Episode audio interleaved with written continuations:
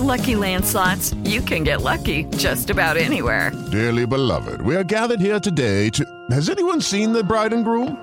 Sorry, sorry, we're here. We were getting lucky in the limo and we lost track of time. No, Lucky Land Casino, with cash prizes that add up quicker than a guest registry. In that case, I pronounce you lucky. Play for free at LuckyLandSlots.com. Daily bonuses are waiting. No purchase necessary. Void where prohibited by law. 18 plus. Terms and conditions apply. See website for details.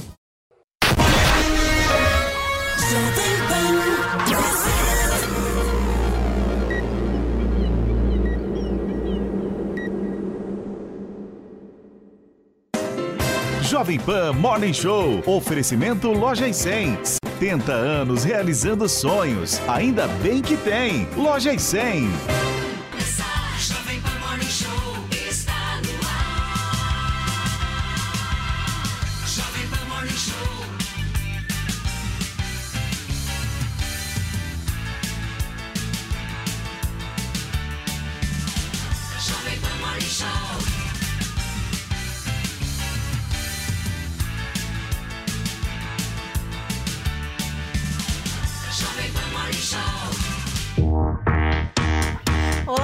Queridos, bem-vindos ao nosso Morning Show de volta para um 2023 cheio de entretenimento e notícias com vocês aqui na Jovem Pan News. E no primeiro Morning Show do ano, a gente acompanha o adeus ao Rei Pelé, o maior jogador de futebol de todos os tempos. Será velado hoje na Vila Belmiro, em Santos. O funeral terá 24 horas de duração e será aberto ao público. A gente repercute também a posse de Luiz Inácio Lula da Silva como presidente do Brasil. Os discursos, as primeiras medidas e a entrega da faixa são alguns dos destaques que a gente debate hoje aqui no Morning Show. E ainda você vai saber quais foram as últimas palavras do Papa Emérito Bento XVI. O funeral do primeiro líder da Igreja Católica a renunciar em seis séculos começa hoje na Basílica de São Pedro. Tudo isso e muito mais para você acompanhar a partir de agora no nosso Morning Show, o primeiro Morning Show do ano. Felipe Campos, meu parceiro, tá aqui já com uma hashtag para chamar de nossa para vocês usarem no Twitter. Pois é, olha só, sejam bem-vindos, bem-vindos, pessoal, em 2023 e que esse ano vocês sejam recheados aí de boas notícias e também de histórias para lá de interessantes. E aqui na Jovem Pan eu tenho certeza que você sempre ficará muito bem informado. Mas vamos lá, olha, hoje vamos usar, usar a, ta- a tag Adeus ao Rei, para que no Twitter possamos relembrar e homenagear o Rei Pelé. Pois é, que daqui a pouquinho já começa o velório lá na Vila Belmiro. Inclusive, a gente vai trazer informações ao vivo aqui no nosso Morning Show. A gente está esperando a conexão de Zoe Martinez com a gente hoje. Fernando Conrado também participa do programa. Hoje temos a presença de um outro Felipe. Felipe, meu xará. Bueno, jornalista, estará com a gente comentando as notícias. Bem-vindo, Felipe. Muito obrigado, um bom dia para todo mundo e um ótimo 2023. Estou aqui para ajudar no debate público no que for possível, né? Olha, é, o Felipe já me avisou aqui, tá? No nosso bate-papo antes do programa, que ele entende de futebol, mas me falou que é maradonista. Um defensor de Maradona. Então quero saber Vamos nessa briga. Maradona-Pelé. Como você se posiciona, Felipe? É bom que aqui a gente gosta de posicionamentos nesse programa. Você sabe que o, o- o melhor jogador de todos os tempos, na verdade, não foi Pelé, nem Maradona, nem Garrincha, nem Messi, nem Cristiano Ronaldo, foi o C, né? Porque sempre quando a gente fala de futebol e faz alguma comparação, ah, e se, e se o Brasil tivesse vencido a Croácia, e se o Neymar não tivesse batido o quinto, né? Não tivesse previsto que ele batesse o quinto pênalti. Fora isso, né? Que é uma, é é uma discussão que não vai acabar nunca. De nenhuma maneira essa discussão vai acabar. O futebol sempre foi o mesmo, mas o futebol da época do Pelé era muito diferente, já um pouco diferente do da época do Maradona e muito diferente do futebol que é praticado especialmente de 2006, 2008 para cá, né? Muito mais tático. A Copa nos ensinou muito isso. O futebol hoje é muito, muito, muito tático, né? Veja o Japão, por exemplo, veja a Croácia, eh, veja a, a seleção de Marrocos, né? E quem não tinha táticas, Olha, a gente está acompanhando venceu, imagens né? direto da Vila Belmiro. olha aí, É, acho que é o A caixão chegada, né? aí. é a chegada do corpo. Pelé, a chegada do- Edinho, Zé Roberto, jogador, carregando o caixão de Pelé, que vai ser posicionado para que o público possa se despedir do rei Pelé. Pode Edinho continuar. ex-goleiro, né? Edinho ex-goleiro do Santos chegou a ser vice-campeão brasileiro em 1995, uma das finais mais polêmicas da história do Campeonato Brasileiro, né? Os santistas odeiam se lembrar dessa final, porque no fim das contas o Santos foi prejudicado mesmo. Mas enfim, voltando à questão, eu gosto, eu aí é pessoal, né? É muito pessoal. Eu gosto muito mais do homem, da personagem Maradona. Eu acho que a, a personagem Maradona é muito mais completa, errou como ser humano muitas vezes, muitas, tal- talvez tenha errado mais que acertado, né? Mas a personagem é muito rica. E o Pelé, a gente pode falar muito aqui, como jogador foi extraordinário, não o vi jogar, não tenho idade para isso, né? Então lamento isso, vi o Messi jogar, vi o Maradona em campo, né? Mas não pude ver é, é, é, o Pelé, sei que é um jogador extraordinário, talvez o maior de todos os tempos, de qualquer forma, um dos maiores de todos os tempos, né? mas é, é, tem muita gente que o critica pela omissão política, pelas causas, pela questão da filha também. É- Mas, enfim, são, são questões que o tornam humano. Todo humano é suscetível a erros e engraçado, polêmicas. é, é né? muito engraçado isso, Felipe. É uma, uma história que me chamou muito a atenção, ali vocês estão com as imagens ali do corpo Uhum. do, do, do jogador, do Pelé, que acabou de chegar ali na Vila Belmiro, né? Mas, e trazido ali pelo filho também, pelo Edinho, Uhum. que tá ali, olha, vocês podem perceber, vocês podem assistir, ver direitinho tudo que está acontecendo, o corpo acabou de chegar, inclusive.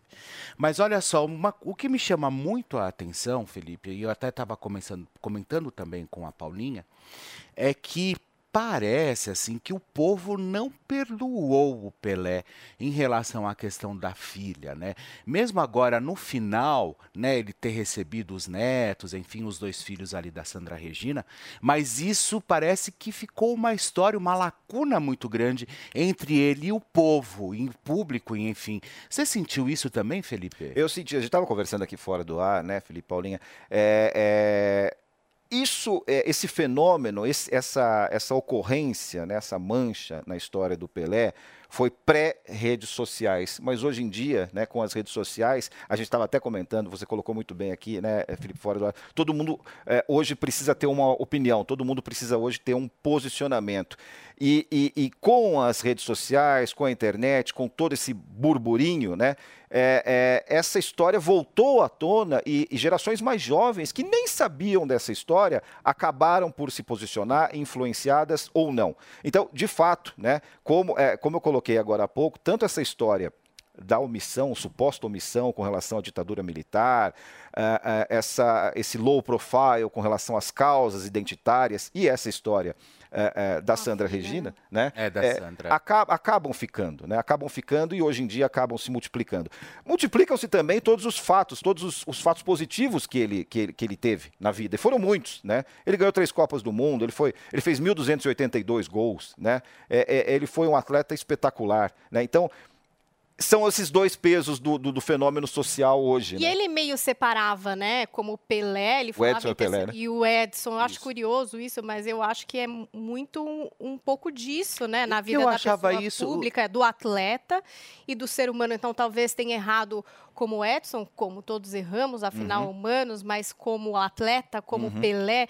Me impressionou muito recapitular toda essa vivência do Pelé, um menino que jogou com 17 anos uma Copa do Mundo, que veio um pouco machucado, mas aí se mostrou essa fera que era do esporte. E depois, quando ele vai para os Estados Unidos e que aí fazem uma bateria de exames e tal, que era uma coisa que não era habitual aqui no Brasil, né?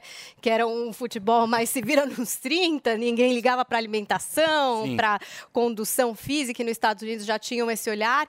E é, enxergam o Pelé como uma verdadeira máquina de jogar futebol, tanto pelo aspecto físico, tinha a história dele ter 30% a mais de visão periférica do que a maioria dos jogadores, quer dizer, essa visão do campo, essa visão de jogo, é, essa aptidão física que hoje os atletas treinam para ter e que ele já tinha, né?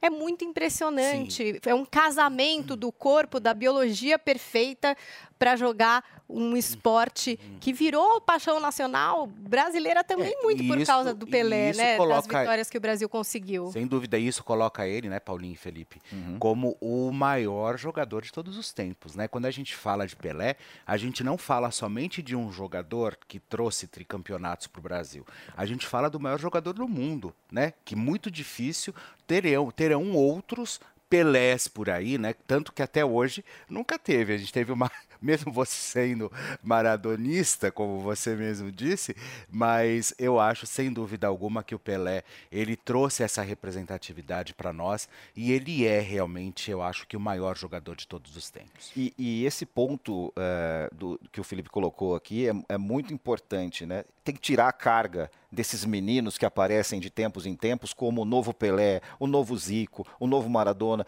Isso traz uma carga negativa, ainda mais com a pressão atual, né? Para esses jogadores. Quem foi o último, o último Pelé? Foi o menino Neymar. O menino Neymar já tem mais de 30 anos e é menino ainda. É o novo Pelé até hoje. Até quando, minha gente, né? Você, você não consegue... Achavam que o Robinho ia O Robinho também. o- Sempre que Pelé, aparece né? alguém, É. Exato, né, é. eles querem vincular a essa figura do Pelé, né? O novo Pelé, quem vai substituir o Pelé e alimentar também essa rivalidade que vai ser eterna, que é o Pelé ou Isso. Maradona, enfim, viver um pouco dessas polêmicas. A gente está acompanhando imagens da chegada do corpo do Pelé à Vila Belmiro, onde vai se iniciar aí a despedida do público.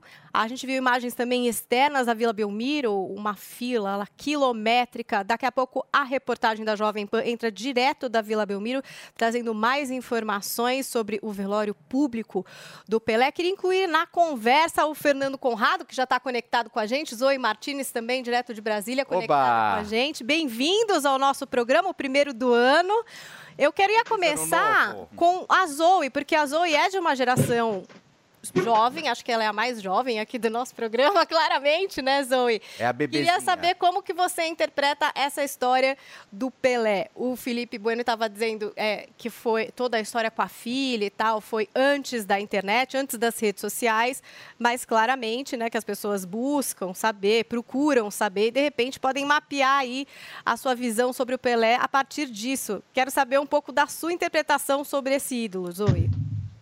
Primeiramente, feliz 2023, feliz ano novo aí aos meus Pra amigos. também, E ao. Felipe, novo integrante aqui do programa, seja muito bem-vindo, um prazer. E feliz ano novo a toda a nossa audiência aí. Muita coragem pra gente esse ano, que Deus nos abençoe, porque Amém. não vai ser nada fácil. Amém. Bom, sobre o Pelé, Paulinha, eu sempre tomo muito cuidado eh, de julgar as pessoas pela sua vida pessoal, pessoas eh, públicas, assim, pessoas que não tenham contato, porque a internet né, e os jornais adoram uma história.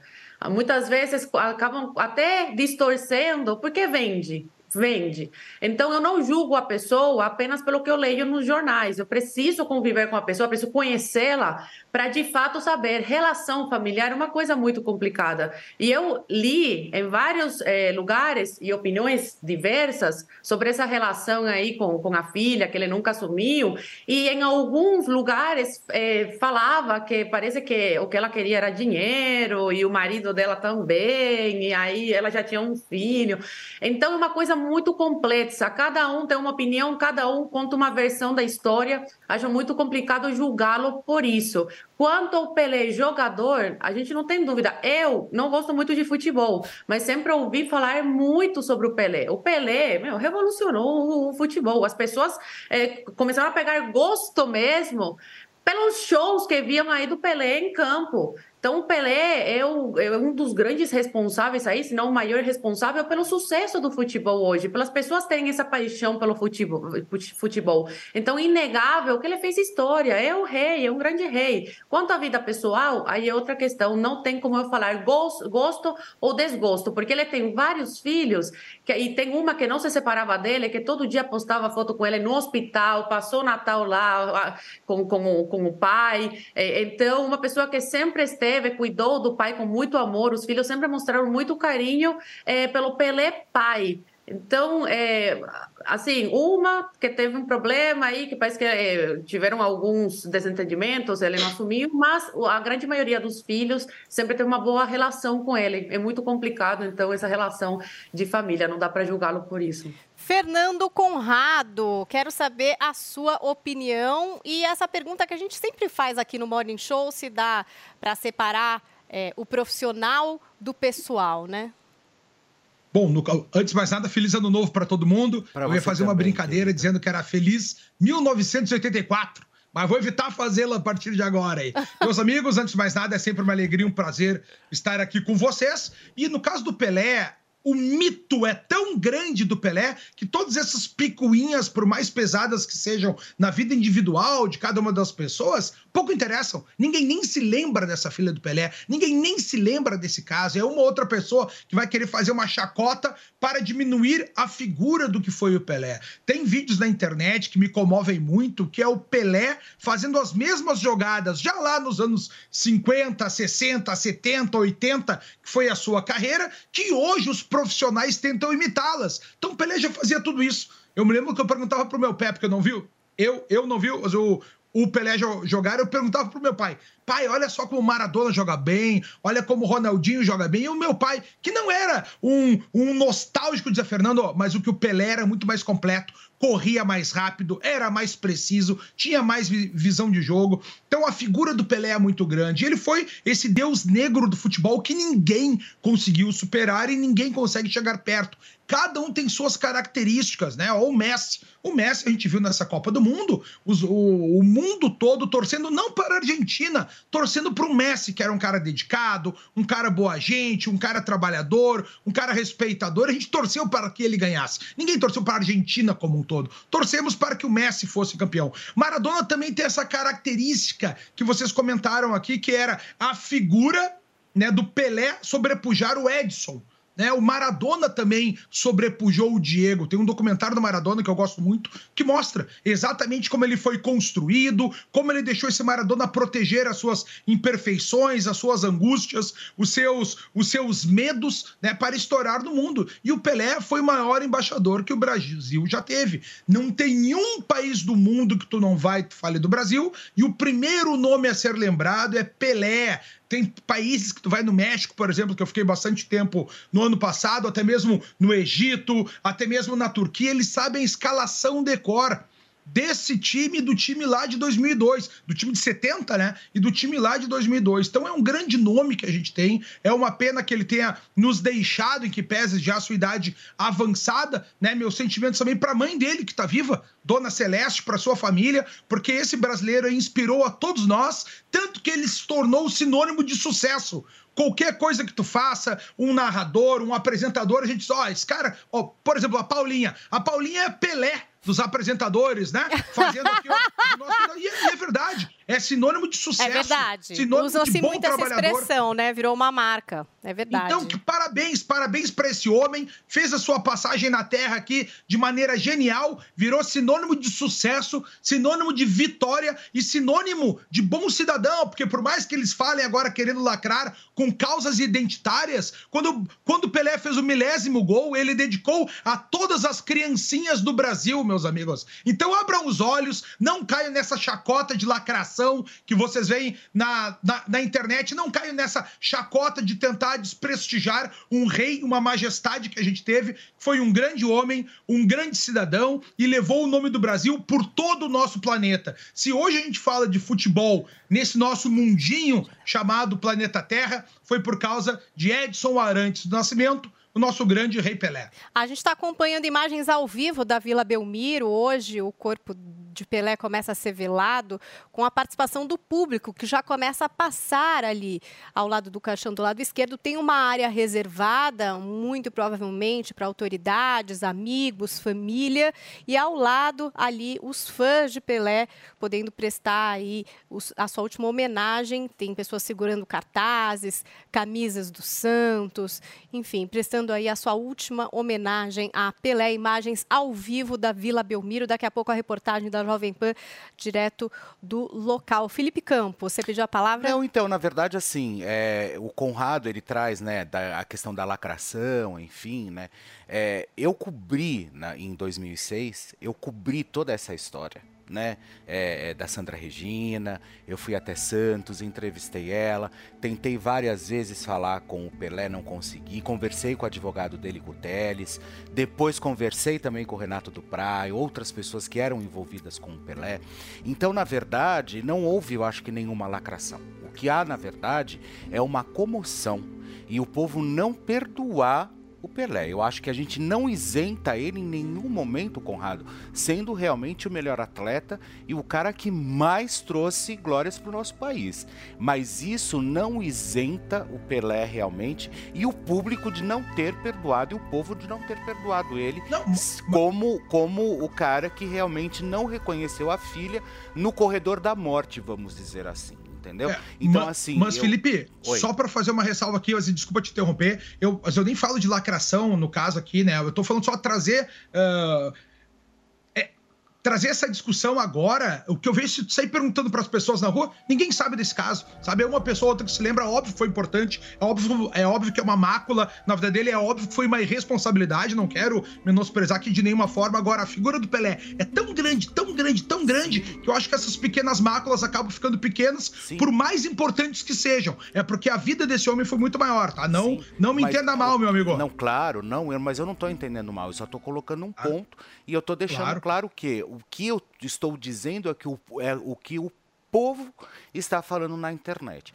Então, isso assim, o povo está trazendo essa indignação, que isso, pessoal, em momento algum, eu acho que caminha paralelo com a carreira. Não, nós estamos falando do Edson Arantes do Nascimento, que não teve ali a questão da paternidade, enfim, e aí também agora nós estamos, infelizmente, assistindo ali as últimas homenagens ao rei do futebol. Olha, os portões estão abertos na Vila Belmiro para esse último adeus e a gente traz a informação do nosso repórter Fabrício Nights, que, que está lá em Santos e traz um pouco para a gente dessa despedida. É com você, Fabrício.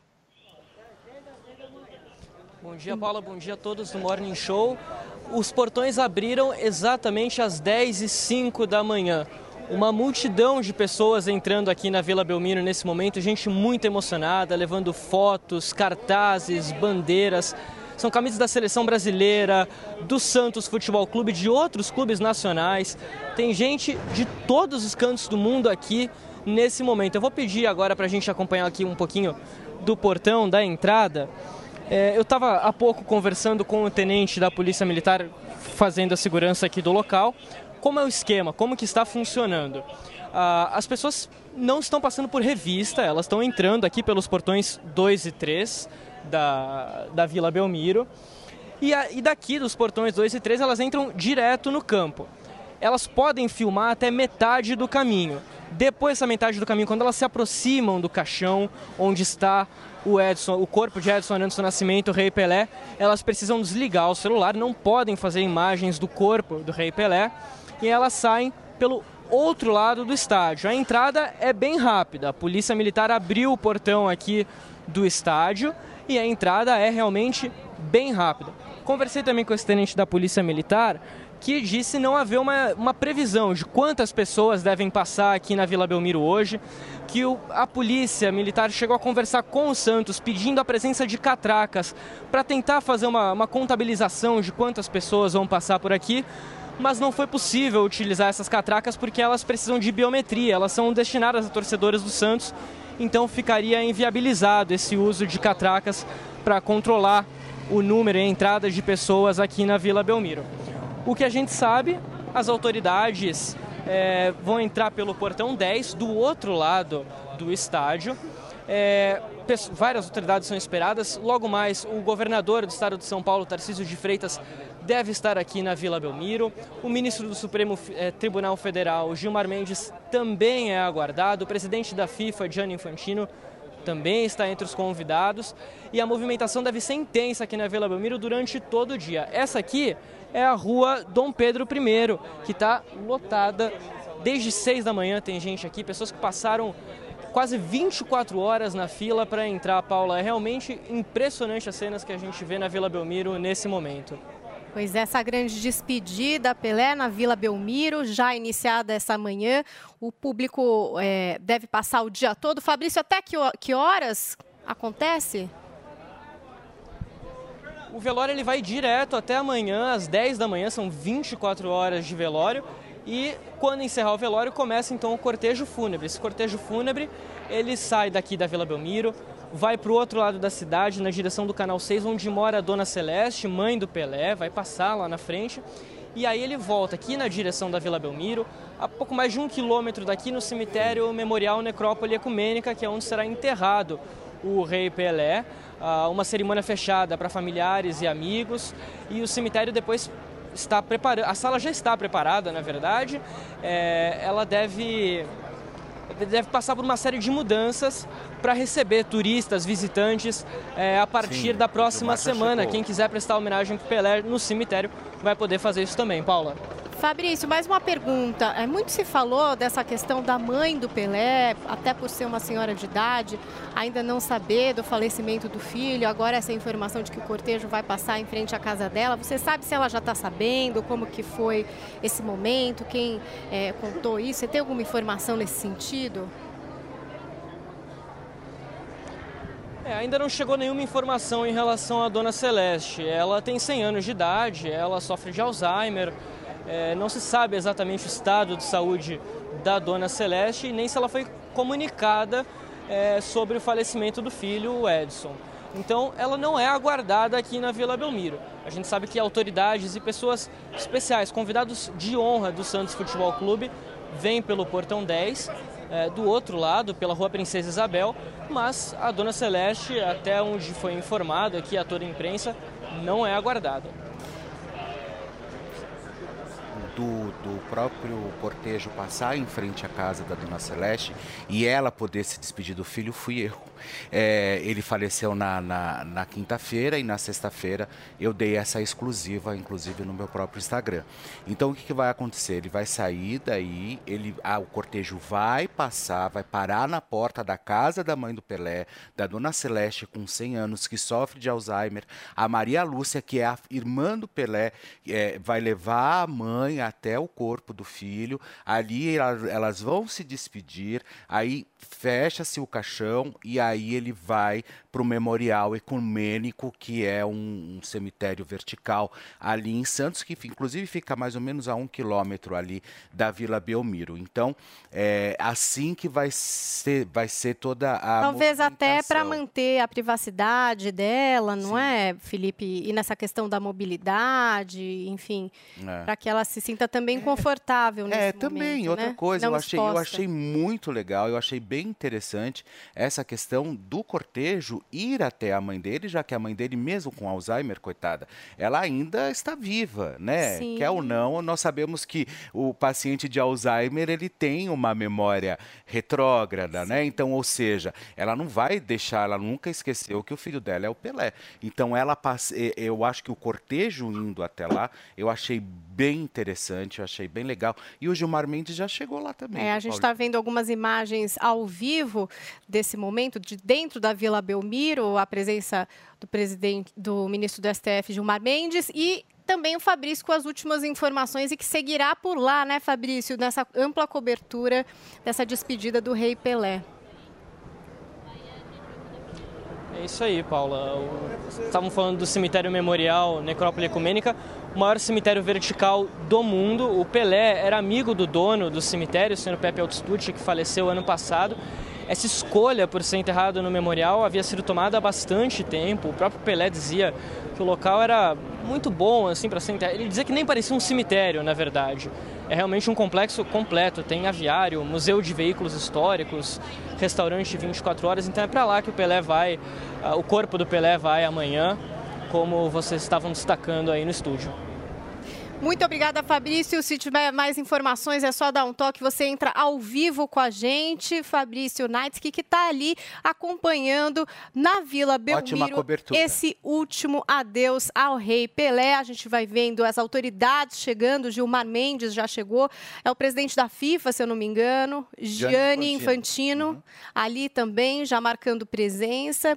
E o Felipe Welch já pedido a palavra para falar um pouquinho mais sobre o Pelé. Essa questão da, da, da personagem, né, a gente vai discutir o resto da vida em termos de condição física, em termos de tática, em termos de técnica, se foi Pelé, se foi Maradona, enfim. Mas numa coisa é importante é, é, deixar claro, né? Uma vitória, né, Pelé teve e essa vitória foi clara com relação ao Maradona. Maradona foi derrotado por Diego, né? O fim de Maradona foi triste, foi terrível, foi uma grande derrota para ele, né? Para. O próprio Maradona disse em várias oportunidades que se ele não tivesse perdido para a droga, né, ele teria sido um jogador ainda melhor. Imagina só um jogador, para quem viu Maradona jogar, um jogador ainda melhor que Maradona. E ele assumiu isso, né, bem antes de morrer. E aliás, ele quase morreu 10 anos, um pouco mais, um pouco menos. É, é, Foi vítima do estilo de vida, né, que ele levou. Do estilo de vida do Diego. Né? Uhum. E o Pelé nunca foi derrotado pelo Edson. Né? A gente falou aqui das questões pessoais ah, que devem ser ponderadas, é óbvio, mas ele nunca foi derrotado pelo Edson. E o Maradona, sim, foi derrotado pelo Diego. Eu, eu- eu costumo ac- acompanhar muito ah, ah, publicações europeias que falam sobre futebol, e quando o Maradona morreu, foi uma grande comoção. Mas sempre né, havia os dois lados. O lado do Maradona, o atleta brilhante, levantando a Copa do Mundo, fazendo o gol do século, e o cidadão Diego e tudo aquilo que implica. né? Tá aí, a gente segue acompanhando ao vivo o local ali na Vila Belmiro, onde acontece o velório do Pelé, a despedida do público, o último adeus. Aliás, muitas pessoas com a camisa 10, né? O Pelé que trouxe um novo significado para a camisa 10, trouxe esse peso para a camisa 10. E não foi de propósito que ele assumiu a camisa 10 na seleção brasileira, né? Isso é Marce- muito, muito é. interessante, né?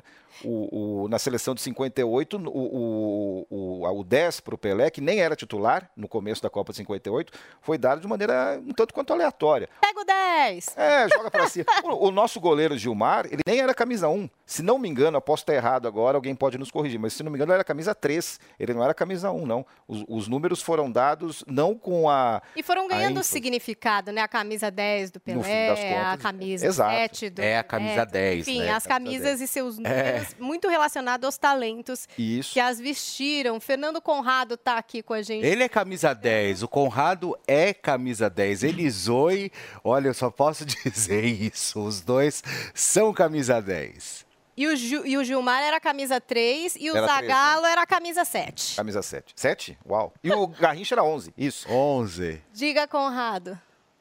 Bom, tu sabes também que se não fosse o Garrincha, o Pelé, Pelé não tinha feito metade dos gols que fez, né? E o Garrincha foi, foi um outro nome aí também, que abandonou a família lá com os sete filhos para ficar com a Elza Soares. Também teve seus, suas polêmicas aí quando da sua morte. é, teve um fim também melancólico. Mas o mais importante disso é a gente ver a presença, esse símbolo, como vocês falaram do camisa 10. Não à toa a gente tem autoridades mundiais e o Infantino né, da FIFA vem aqui prestar a sua homenagem ao Rei Pelé. E nós não vamos, enquanto Brasil, esquecer do nome desse. Por mais que tenham pessoas que gostam, que não Nunca, gostam, que se discutam nunca. quem foi o maior ou não. Existe Ayrton Senna também, por mais que não seja meu piloto preferido, né? Eu prefiro Nelson Piquet. O Ayrton Senna é um grande nome mundial, carregou a bandeira do Brasil por todos os lados. A nossa camisa amarelinha só se torna esse grande símbolo por conta desse homem que fez gol de todas as formas possíveis, né? Que sempre elevou o nome da nossa nação, que por mais que tenha uh, tido suas posições políticas, nunca foi radical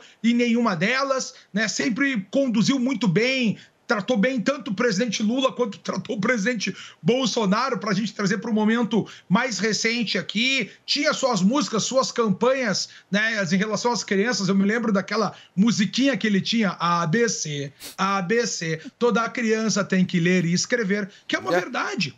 Se a gente for pensar, desde, desde a República do Platão, a resposta para a humanidade, para o crescimento da sociedade, é a educação. Né? É o conhecimento, é o saber. Só isso, uma criança bem gerada, bem, bem, bem conduzida nos seus primeiros anos, pode virar um ótimo cidadão com uma base muito sólida. Então, como eu já falei para vocês, no milésimo gol dele, ele dedica as criancinhas, sempre teve esse papel carismático né? E também ser uma presença aqui sem lacração, porque você sabe que eu não sou nada de lacrador aqui. Uma presença do maior nome do nosso esporte ser um negro também, que é a nossa uma característica do brasileiro, da gente ter essa miscigenação dentro da, da nossa nação e sempre ter uma figura que todo mundo respeitou, independentemente de cor de pele, nós todos somos adoradores do Pelé, por mais que sejamos mais fã de futebol ou não, essa figura ela é essencial. E como eu falei para vocês aqui, ela é o sinônimo de vitória, né? O sinônimo do bem exercer a sua função, tu ser um craque naquilo que tu faz, o nome craque, a etimologia vem exatamente de, de crack, né? Aquele que quebra o sistema, que ele é tão bom que ele deixa desnivelado, né? Qualquer com, ah, competição que a gente tenha. E era isso que o Pelé fazia, né? Construiu a nossa carreira dentro do futebol, fez o Santos ser um nome aí que, por mais que a gente tá. Eu, eu gaúcho, não tô nem aí pro Santos, mas qualquer lugar do mundo que tu pergunte, times de futebol, todo mundo fala do Santos até os dias de hoje, e aí num passado né, glorioso que a gente po- pode falar de mais de 50 anos atrás. Por mais que o Santos seja um berço de craques, como a gente teve Neymar, como a gente teve o próprio Robinho, tivemos o Ganso também, se eu, se eu não me engano, no início da sua carreira. Então, que bom que a gente teve essa figura passando pela nossa história, que bom que ele uniu toda a nossa nação. né, fez a gente ser a pátria do futebol. E por mais que algumas pessoas aí subestimem o futebol, subestimem a, a, o- os esportes como todos, achando que é uma coisa secundária. Não. O esporte, hoje em dia, o futebol principalmente, é o maior tipo de ritual que nós temos nessa sociedade moderna desritualizada. Os rituais são cada vez mais abandonados, desde a celebração de Páscoa, desde a celebração de Natal, desde a vida ah, religiosa para muitas pessoas. A gente tem o futebol, que as pessoas têm as suas bandeiras, têm as suas cores, têm seus gritos de guerra, e é esse momento que o ser humano pode exacerbar a sua competitividade trazendo para si essa experiência da vitória no seu dia a dia. Por mais que muitas vezes essa experiência da vitória não seja constante na vida cotidiana e na vida pessoal de cada um de nós. E é isso que também nos traz o sentimento de comunidade, né? Quando tem teu time de futebol, eu sou gremista. Qualquer lugar do mundo que eu vejo alguém com a camisa do Grêmio, eu já quero dar um abraço, quero bater um papo, quero saber como é que tá a vida. Que é isso, que é o que nos une, é o que tão falta na nossa vida moderna.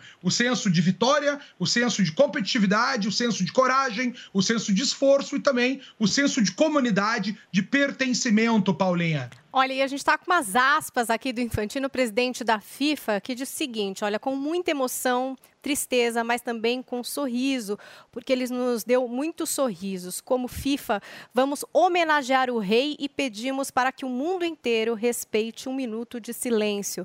Vamos pedir para que todos os países do mundo tenham pelo menos um estádio com o nome do Pelé para que as crianças saibam da importância dele, disse aí o presidente da FIFA Infantino, que é uma das autoridades presentes eh, nesse momento na Vila Belmiro, nesse último adeus também do público ao rei Pelé. Felipe Campos tem uma pergunta para Não, Fernando na verdade eu Conrado. achei interessantíssimo essa questão, principalmente, eu acho que do presidente da FIFA, de colocar realmente um estádio, pelo menos um no mundo, é, em, em- um no mundo não, em, um em cada país, com o nome Pelé, porque o Pelé, o Pelé ele é tão conhecido quanto Papa. Se você fala de Papa, todo mundo sabe quem é. Se você fala no mundo de Pelé, todo mundo sabe quem é também.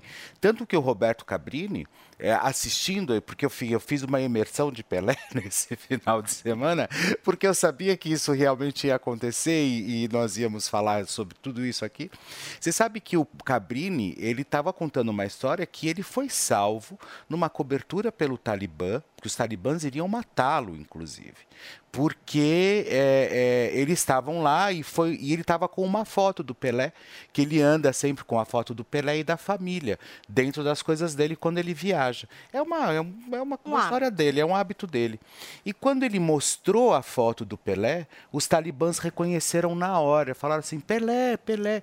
E ali ele conseguiu negociar a não execução dele. O que eu achei ali, sem dúvida alguma, é, eu acho que um ato incrível, porque se você é, mostra uma foto e o pessoal reconhece, vê quem é o Pelé, para mim não me interessa que você é o Cabrini, o Pelé vale a pena, entendeu? Então isso eu acho que muda a questão e vale a pena a gente é, é, citar isso. Agora a pergunta que eu quero fazer pro pro Conrado.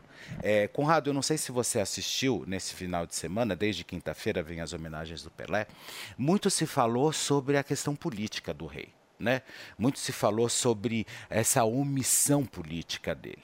Como que você viu isso e como você é, é, é, como você desenrola essa questão, já que ele é essa figura, foi essa figura tão firme, tão forte, e mas como que você enxerga o Pelé politicamente? Bom, ah, antes de mais nada, só para voltar na tua história do Cabrini, o Cabrini, óbvio, teve o benefício maior, que é não ser morto por conta do Pelé, mas qualquer brasileiro pelo mundo, quando ele sabe que tu é brasileiro, sabe que é Pelé, as portas se abrem, tu consegue a melhor mesa, o teu bife vem maior, a batata frita vem mais recheada, todo mundo, te- o teu copo vem mais cheio, só pelo fato de tu ser brasileiro e ser da pátria do Pelé. Portanto, isso aqui já começa a ser minha resposta, Felipe, para a tua pergunta. Pelé foi uma majestade, ele foi É. a majestade de todos os brasileiros. Não, sem dúvida. Então, diversas questões, tanto de, de questões raciais, muita gente cobrava do Pelé, como é que tu não virou esse nome dos Panteras Negras, defender toda essa bandeira de, de identidade racial, de, de igualitarismo, e o Pelé sempre se mostrou avesso a tudo isso, se colocando como essa majestade acima de tudo isso, né? Trazendo, inclusive, ser a união. Tu pode perguntar para qualquer partido político, qualquer cor de pele, todos adoram o Pelé e tem esse carinho por esse símbolo da nossa nacionalidade, por esse reconhecimento a um brasileiro. Todos nós, independentemente de visão de mundo, e, e a gente vive hoje um, muito, um mundo muito conflituoso, a gente tem essa, essa figura do Pelé para que todos nós, ó, aqui é uma unanimidade. E para ser unânime, muitas vezes, tem-se que abrir mão de algumas batalhas identitárias que talvez não tenham um, um ganho maior. Se vocês se lembrarem, tem um filme, acredito que o Pelé faz com o Stallone, que eles estão lutando contra o nazismo, né? O Pelé jogou no Cosmos, em Nova York, em Los Angeles, ou foi em Nova Sim, York agora? Jogou no, Nova York. nos, nos Estados Unidos, é, e ele tinha exatamente essa figura de lutar todo vestido de branco ali contra esse fascismo do mundo todo e contra esse grande totalitarismo. Pelé é um vencedor, onde negros sequer tinham lugares para poder jogar futebol, né? Então, a gente colocar um vencedor negro, símbolo mundial, a essa vitória por si mesmo já explica muito. Se a gente tem hoje uma, uma possibilidade de ter uma confraternização aqui no Brasil, por mais lá que o. Sabe que o Darcy Ribeiro, um antropólogo brasileiro, já falava que o Brasil é um cadinho de raças. Aqui a gente se misturou, todo mundo. né? Tem países que não tem essa mistura. O racismo que a gente vê nos Estados Unidos, lá não tem muita gente marrom, mestiça. Ou tu é preto ou é branco. Tem lugares ainda que é pior ainda. Atlanta, por exemplo, Sim. os brancos viviam no centro. Só fazer um comentário Um sociologia horror. aqui. Os brancos viviam no centro da cidade e os negros fora na periferia. Quando veio a, a- os direitos civis lá nos anos 60, os negros tiveram acesso ao centro da cidade. Aí os brancos saíram, os brancos começaram a ficar na periferia. Então é para ver o horror que a gente vive nos Estados Unidos Sim. e que é muito diferente do que a gente vive aqui no Brasil. Aqui a gente tem essa grande melange, né? Essa grande ah, miscigenação na, na nossa pátria que muitas vezes a gente compra essas pautas americanas de guerra raciais que não combinam muito aqui com o nosso Brasil. Obviamente que existe racismo, obviamente que, que, que existe é, um descompasso de acesso aí por conta da cor da pele, que, que, é, que é uma, uma, uma característica histórica do Brasil, mas que a gente vem cada vez mais fazendo essa combinação e um dos responsáveis por a gente ter essa combinação cada vez melhor, essa quebra de diferenças, é exatamente o Pelé.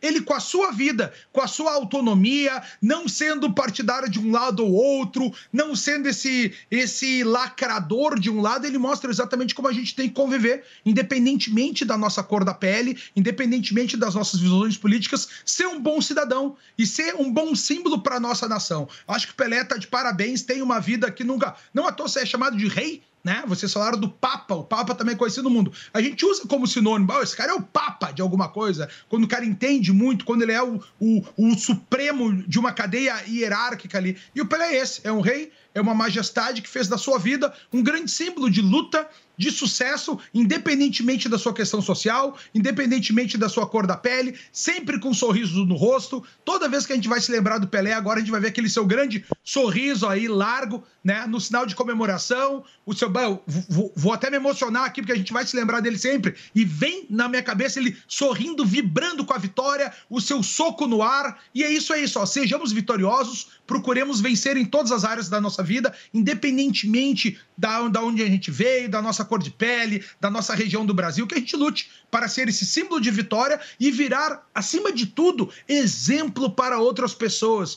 Que, as que a gente viva tão bem com toda a nossa dedicação, com todo o nosso esforço, com toda a nossa coragem, para que todas as pessoas vindouras, as próximas gerações, queiram ser seres humanos que caminhem o mesmo rastro, as mesmas pegadas, o mesmo caminho que nós já realizamos na nossa vida. Pelé tá de parabéns, é um símbolo para toda a nossa nação, Felipe. E eu fico feliz de nós começarmos aqui o nosso primeiro programa do ano, celebrando aí a passagem, a vida de um vitorioso como foi o Pelé.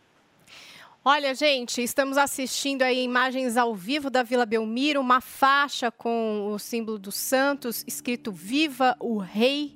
E claro que o público é, entrando ali na Vila Belmiro, como explicou o nosso repórter, pode se filmar, né? Parte do trajeto, mas ali onde está o caixão, onde está o corpo do Rei Pelé, e claro que as autoridades, nesse momento, é pedido para que as pessoas desliguem os seus celulares. A gente vê um fluxo até rápido, né? E grande de pessoas que estão ali na Vila Belmiro nesse velório que vai durar 24 horas. Então segue durante a madrugada para no dia de amanhã seguir em cortejo. O Felipe Campos trouxe com exclusividade é, a história de que vai parar na casa da mãe do Pelé, essa senhora, dona Celeste, com 100 anos de idade avançada, é, com Alzheimer, e que vai ter a oportunidade de, junto da filha, se despedir do rei, que também é Edson, né? Também é, filho. Uma tristeza também, né, para uma mãe perder um filho, acho que devia ser uma coisa proibida.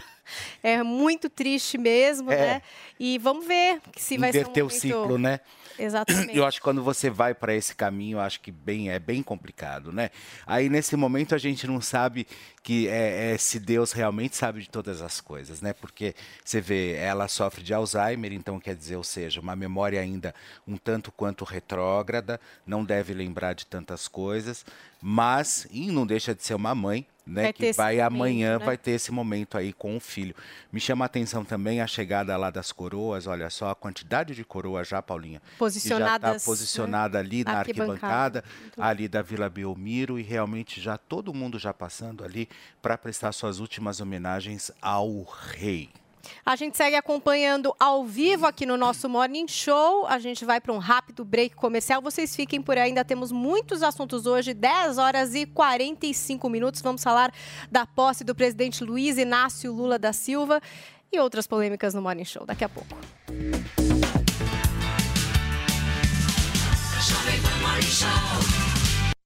Valeu, Loja 100! 70 anos realizando sonhos. 70 anos tem alguém que faz do meu povo feliz, que abre suas portas e a certeza de ter o que a gente sempre quis. Eletros e móveis, que beleza! Eu quero, eu posso, eu vou! A bike do vovô foi o seu Gino que vendeu, dividindo no carnê que ele mesmo ofereceu. E multiplicando a esperança,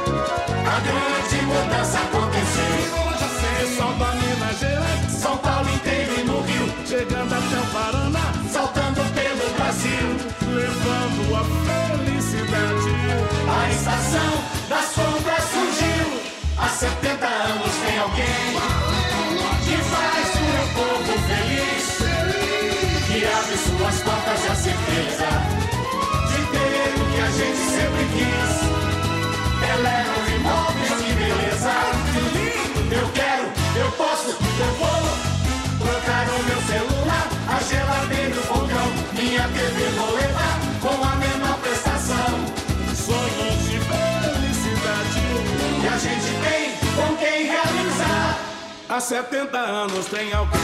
Ainda bem que tem, loja 100. Quem é da década de 90 já conhece o Pense Bem, né? Agora ele voltou e é computador de verdade. O notebook Pense Bem é perfeito para te acompanhar em todos os lugares, seja trabalhando ou até mesmo se divertindo com vídeos e séries. Possui sistema Windows e CPU Intel com imagem HD e teclado luminoso e um acabamento todo em metal para você curtir com muita tecnologia e diversão. Acesse www.tectoy.com.br e garanta já o seu. E aí, tá embarcando no mundo de apostas esportivas e não sabe por onde começar? Então conheça o vaidebob.com. Simples, fácil e intuitivo, o site te oferece as melhores odds do mercado e tem mais. Nas redes sociais, arroba vai de Bob, você tem postagens diárias sobre as principais disputas e dicas para fazer aquela fezinha. Muita gente acha que apostar é um bicho de sete cabeças, mas agora que você tem o Vai de Bob, fica relax. Então já sabe, na dúvida, vai de Bob. Você, conectado com a informação, rádio e internet. Jovem Pan News.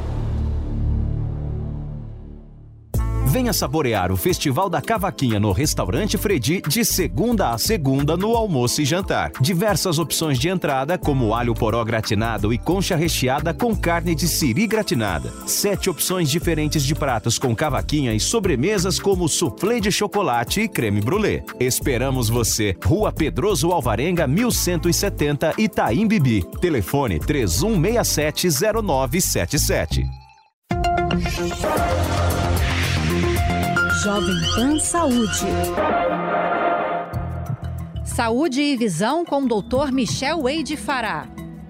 Retinopatias tóxicas. Diversas medicações de uso sistêmico podem afetar a parte posterior do olho e, mais propriamente dito, a retina.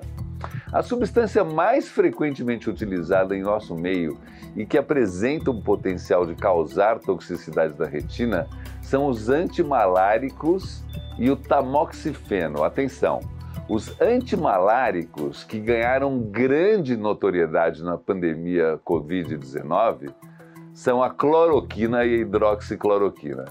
São úteis e eficazes também no controle das doenças reumáticas. A frequência de retinopatia em pacientes sob uso prolongado de cloroquina ou hidroxicloroquina é de cerca de 5 a 10%. Inicialmente, o paciente percebe uma alteração do campo visual central e no teste de visão de cores já nota também algumas uh, deformidades da, da detecção das cores. Posteriormente, pode ocorrer perda de nitidez, formação de um aspecto do fundo do olho denominado mácula em alvo, ou também chamada por comparação com olho de boi, sinais que o oftalmologista deve reconhecer prontamente. Essas alterações da retinopatia são irreversíveis e, portanto, é fundamental que o seu diagnóstico seja precoce, seguido de uma imediata suspensão do uso da medicação por um outro medicamento alternativo. Para ter o conteúdo na íntegra e outras entrevistas, acesse o canal do YouTube Jovem Pan Saúde e também o aplicativo da Panflix para Android e iOS. Jovem Pan Saúde.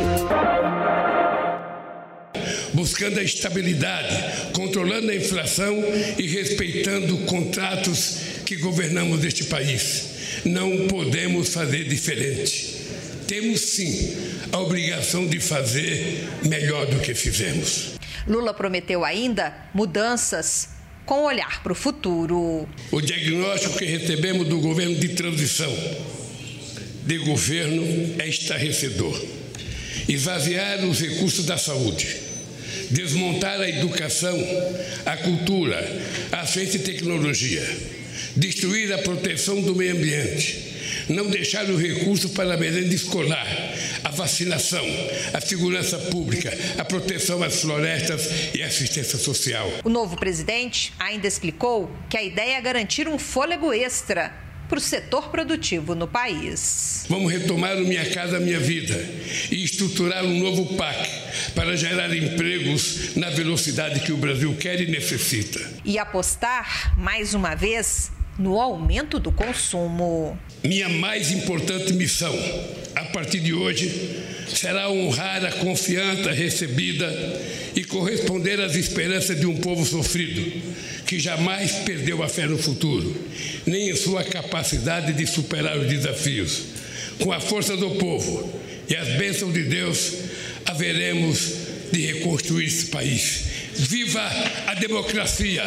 Viva o povo brasileiro! Daqui do Congresso Nacional, o presidente seguiu para o Palácio do Planalto.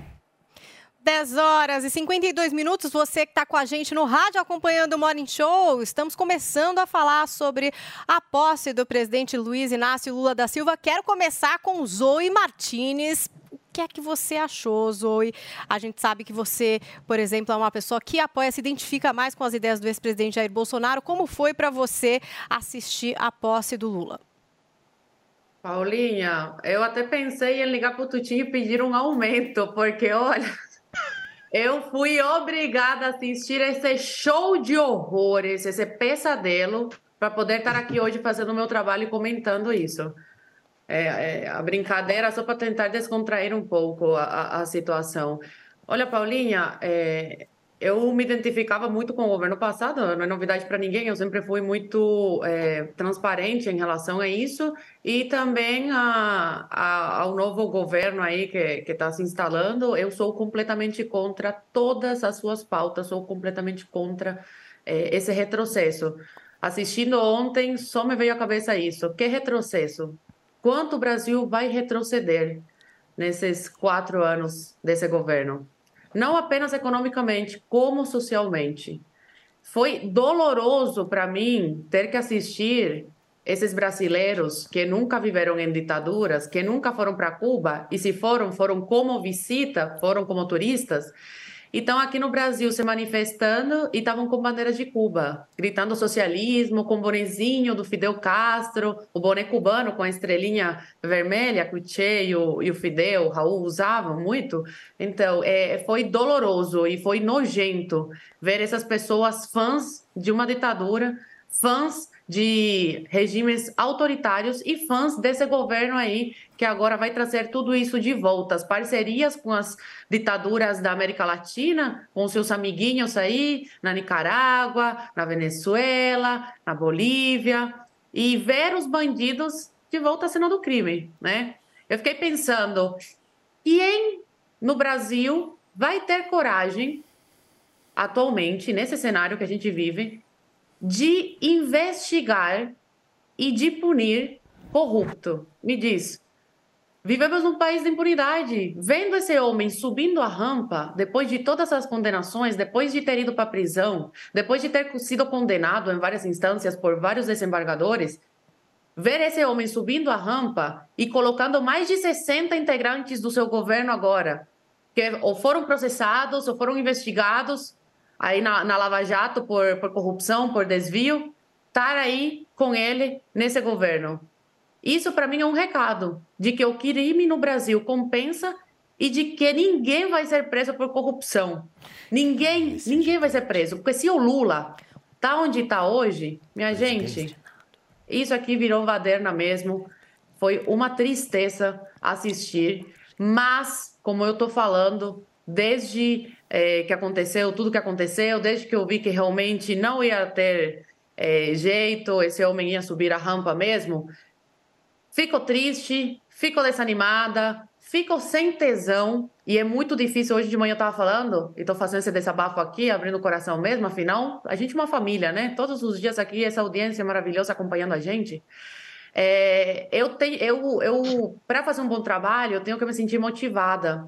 E o que me motiva são os meus ideais, ver as coisas acontecendo, ver o certo, né? acontecendo e, e, ver esse cenário que a gente que está instaurado hoje no Brasil, que está se instaurando, tira completamente o tesão. Mas eu preciso transformar toda essa tristeza e não sou eu, como todo o povo brasileiro, precisamos é, dessa tristeza tirar força e garra e fé para nos reerguermos e continuar na luta. Porque se a gente se calar, como muitos eu vejo que estão mandando mensagem falando: oh, tô fora do ativismo, não vou trabalhar mais nisso, tô desacreditado da política no Brasil, esse país não tem jeito mesmo, tem que se lascar mesmo, esse povo não entende, e estão saindo fora. Eu fico me perguntando se todo cidadão de bem pensar assim e largar tudo, é, é isso que nossos inimigos querem, é isso que esses caras querem. Querem calar a nossa voz. Quando eles falam de, de governar e das instituições pacíficas e tudo, é a isso que eles se referem. é uma grande parcela da população quieta e eles fazendo todas as suas falcatruas, tirando cada vez mais a nossa liberdade, afundando cada vez mais o Brasil, aumentando cada vez mais os impostos para mandar esse dinheiro para financiar as ditaduras. Então, a gente precisa transformar toda essa tristeza, todo esse desânimo, e dar um desânimo mesmo. Parece que a gente retrocedeu tudo e vamos ter que voltar de estaca zero. Mas a gente tem essa oportunidade, pelo menos ainda. Vamos fazer uma oposição ferrenha, vamos estudar, vamos olhar para esses quatro anos para ver onde que a direita errou, o que pode ser melhorado, adquirir mais eh, consciência, mais cultura, ler mais. A esquerda não foi de uma hora para outra que se instaurou em, em toda, assim, na, na, na educação, eh, nos meios de comunicação, na nossa sociedade. Foi um tempo, mais de 20 anos, que a esquerda está nesse trabalho de formiguinha. Eles não desistiram. E a direita demorou muito para acordar. A direita é um bebê ainda, está aprendendo a andar agora. A gente tem muito que aprender. E uma das grandes coisas que a gente tem que aprender com a esquerda é essa: a não desistir tão fácil. A gente, sim, meu, sofremos uma. Foi uma grande derrota, foi uma coisa horrorosa o que aconteceu com a gente. Mas se a gente desistir agora, Aí, minha gente, o país a gente vai entregar aos nossos inimigos de vez. Então, vamos ler Olavo de Carvalho, vamos ler Olavo de Carvalho sim, porque tudo que Olavo falava no passado, hoje a gente vê que, infelizmente, ele estava certo e está tudo né, se concretizando, acontecendo como ele falou que aconteceria. E temos aí as sobras dele, infelizmente ele não está mais entre nós, mas temos diversas obras, temos o COF, o curso online de filosofia, com milhares de aulas de, de conhecimento que essa pessoa trouxe para nós e que é diferente da Argentina, da Venezuela, da Nicarágua, de Cuba. Aqui no Brasil, a gente teve a sorte de ter um Olavo de Carvalho, que tem tantos ensinamentos mais atuais do que nunca para nós aprendermos. Então, nesse momento, a direita precisa parar retroceder um pouco, vamos pensar, vamos montar uma estratégia e vamos à luta. Não podemos desistir. Então eu peço ao povo brasileiro que está desanimado, que está querendo desistir do Brasil, não desista. A luta não é fácil. A gente tem que continuar. É o nosso país, é a nossa soberania. E ainda tem, temos sim chances de reverter, de, de trazer coisas boas para o Brasil. Vai ser difícil? Vai ser difícil. Mas não podemos deixar que isso aqui se torne, torne uma Cuba ou uma Venezuela. Olha, quero saber ainda o que pensou Fernando Conrado sobre a posse, também o Felipe Bueno, mas a gente volta para a Vila Belmiro com informações ao vivo. Guilherme Silva, nosso repórter, também está por lá nessa última despedida ao rei Pelé. Pode trazer sua informação, Guilherme. Temos Guilherme? Tudo bem, Paulinha? Bom dia a você, bom dia a todos que nos acompanham aqui na Jovem Pan. Isso mesmo, estou aqui no portão que dá acesso às autoridades, personalidades, jogadores, ex-jogadores, pessoas importantes é, que participaram, de certa forma, da carreira do Pelé e que estarão presentes aqui no velório do rei do futebol. É, já passaram por aqui, por exemplo, o prefeito de São Paulo, Ricardo Nunes, acabou, é, chegou aqui agora há pouco, mas não conversou com a imprensa. A tendência é que ele fale na saída e daqui a pouquinho também há expectativa para a chegada do prefeito, do, do governador de São Paulo, Tarcísio de Freitas. É, mais um detalhe, informação para quem pretende acompanhar o velório aqui na Vila Belmiro. Já começou, os portões foram abertos agora às 10 horas da manhã, se estende até a próxima terça-feira também às 10 horas da manhã e o público geral tem a entrada pelos portões 2 e 3. Então, para quem quiser acompanhar, portões 2 e 3 vai pegar uma fila, mas vale a pena para fazer essa homenagem, a despedida ao rei Pelé. É, aqui na Vila Belmiro também é bom salientar que muitas ruas estão interditadas por conta do evento. Então, para quem for comparecer aqui, é, procure vias alternativas, porque as ruas que dão acesso ao estádio, a maioria delas aqui em volta do estádio Urbano Caldeira, estão interditadas. Paulinha. Olha, obrigada pela informação, Guilherme Silva, trazendo aí um pouco do que acontece. Essa movimentação também de autoridades aguardadas, é aguardada a presença do governador de São Paulo, Tarcísio de Freitas, que estão entrando ali pelo portão 1 da Vila Belmiro. Então, grande público sendo recebido pelos portões 2 e 23, você que quer se despedir do rei, né? O último adeus aí ao Pelé. Portões 2 e 3, 24 horas ininterruptas nesse velório, nessa grande despedida do rei Pelé que acontece na Vila Belmiro. A gente segue acompanhando com a reportagem da Jovem Pan, trazendo para vocês todas as informações. Eu vou trazer para a conversa Fernando Conrado, eu vou trazer para a conversa também o Felipe Bueno, que é novato neste programa, então é um mistério que este homem vai falar, entendeu? Mas me pediram Ai, aqui para trazer um temperinho para essa história, não é verdade? Porque nesse final de semana aconteceu de um tudo. Até o ano mudou, né? Mas aconteceu tanta coisa. É, o ano mudou, você vê que a gente estava Que em loucura, 22, né? agora em 23, Agora já é né? 23. Que E também no final de semana a gente teve um pronunciamento É. do ex-vice-presidente agora Hamilton Mourão. E os filhos do Bolsonaro acabaram usando as redes sociais para se manifestar sobre essa questão aí é, do da posse também do Lula, né? Então a gente teve em relação ao Mourão, por exemplo, o Carlos Bolsonaro dizendo o seguinte, olha, nenhuma novidade vinda desse que sempre disse que era um e usou uma palavra que não dá aqui pra gente ler. Três pontinhos. Mas tá aí, né? Vocês estão indo pelas imagens. Foi o que disse o Carlos Bolsonaro. Já o deputado, o Eduardo Bolsonaro, fez uma série de tweets, muitos mesmo, inclusive comentando ali a posse em tempo real. Mas em relação ao que disse o Mourão, ele escreveu assim: olha, a cada momento crítico que exige confiança no líder que nos conduziu até esse momento, mais máscaras caem. Meu conselho aos mais jovens: não deixe que o ego e a ambição por poder te seguem. Se isso ocorrer, você jamais será líder, pois para ser um é inerente que saiba ser liderado. Aliás, o Eduardo Bolsonaro que eh, perdeu a paciência também com uma postagem do influenciador digital o Monark. Acabou rolando ali um não convide para a mesma festa. Os dois acabaram discutindo nas redes sociais. A briga foi porque o Monark responsabilizou o próprio Bolsonaro pela volta de Lula ao Palácio do Planalto. Ele ressuscitou uma frase de 2019 que Bo Bolsonaro dizia lá: se eu errar, o PT volta. E depois acabou pedindo desculpas, ironicamente, disse: quero pedir desculpas a todos os bolsonaristas. O Bolsonaro perdeu por minha culpa. Se eu tivesse mamado as bolas do ex-presidente durante esses quatro anos, o Lula não teria vencido. O Bolsonaro foi perfeito em tudo o que fez. Ele não tem nenhuma responsabilidade por ter perdido. Eu tenho.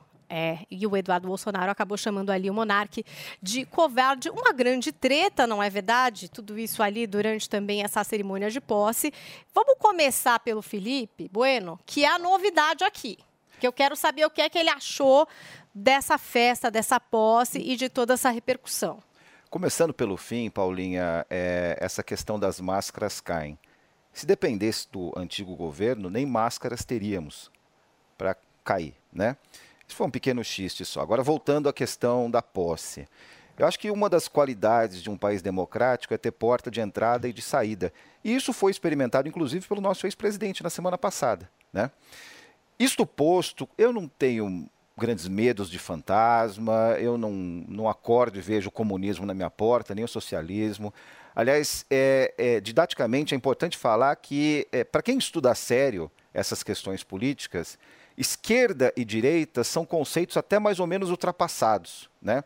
Embora seja útil que a gente fale de esquerda e direita para discussão política aqui, não, não, não há nenhum Até problema. com- posicionar. Exato, para se posicionar, não há, não há problema com relação a isso. Eu não sou ah, ah, partidário de todas as pautas desse novo governo que assumiu ontem. Né? Aprovo algumas, achei estranho, embora não tenha sido novidade, o presidente Lula ter falado sobre a questão do teto de gastos. Acho estranho porque eu concordo com a instituição do teto de gastos, embora não seja novidade, porque ele já tenha, tenha, tinha falou sobre a campanha, sobre isso na campanha, não tem problema nenhum. Ah, ah, então, é, é, eu não tenho, voltando à questão dos fantasmas, eu não tenho esse tipo de medo. E vi, né, é, partindo para análise mesmo, especialmente dessa questão econômica que foi trazida aqui pelo, pelo VT, é, uma coisa muito positiva, muito importante, que é, né, não sei se isso vai ser resolvido, não sei como o governo vai tentar resolver, mas a questão do setor produtivo fora aquele que está envolvido no agronegócio, que é um setor né, que teve muitos problemas. Historicamente, no Brasil, o setor produtivo, estou falando da indústria, né? Só cresceu com subsídio com ajuda, não conseguiu crescer sozinho. Aí algum empresário vai falar assim: não, mas eu cresci sozinho. Sim, eu estou falando de maneira genérica, de maneira observando uh, toda a floresta e não simplesmente uma das, uh, das árvores. Né? Então eu acho que qualquer é, incentivo no sentido de estudo, no sentido de criar política para o setor produtivo fora o agronegócio, que o agronegócio se vira muito bem, e a gente sabe disso, que bom, né? Eu acho que é bem recebido, deve ser bem recebido, porque gera emprego, porque gera divisa, né? porque gera uh, resultados positivos na nossa balança comercial, no nosso desempenho econômico com, relação a outros países. A gente tem que entender que a gente não pode só viver de agro e de soft power, do Pelé, do futebol, da nossa amarelinha.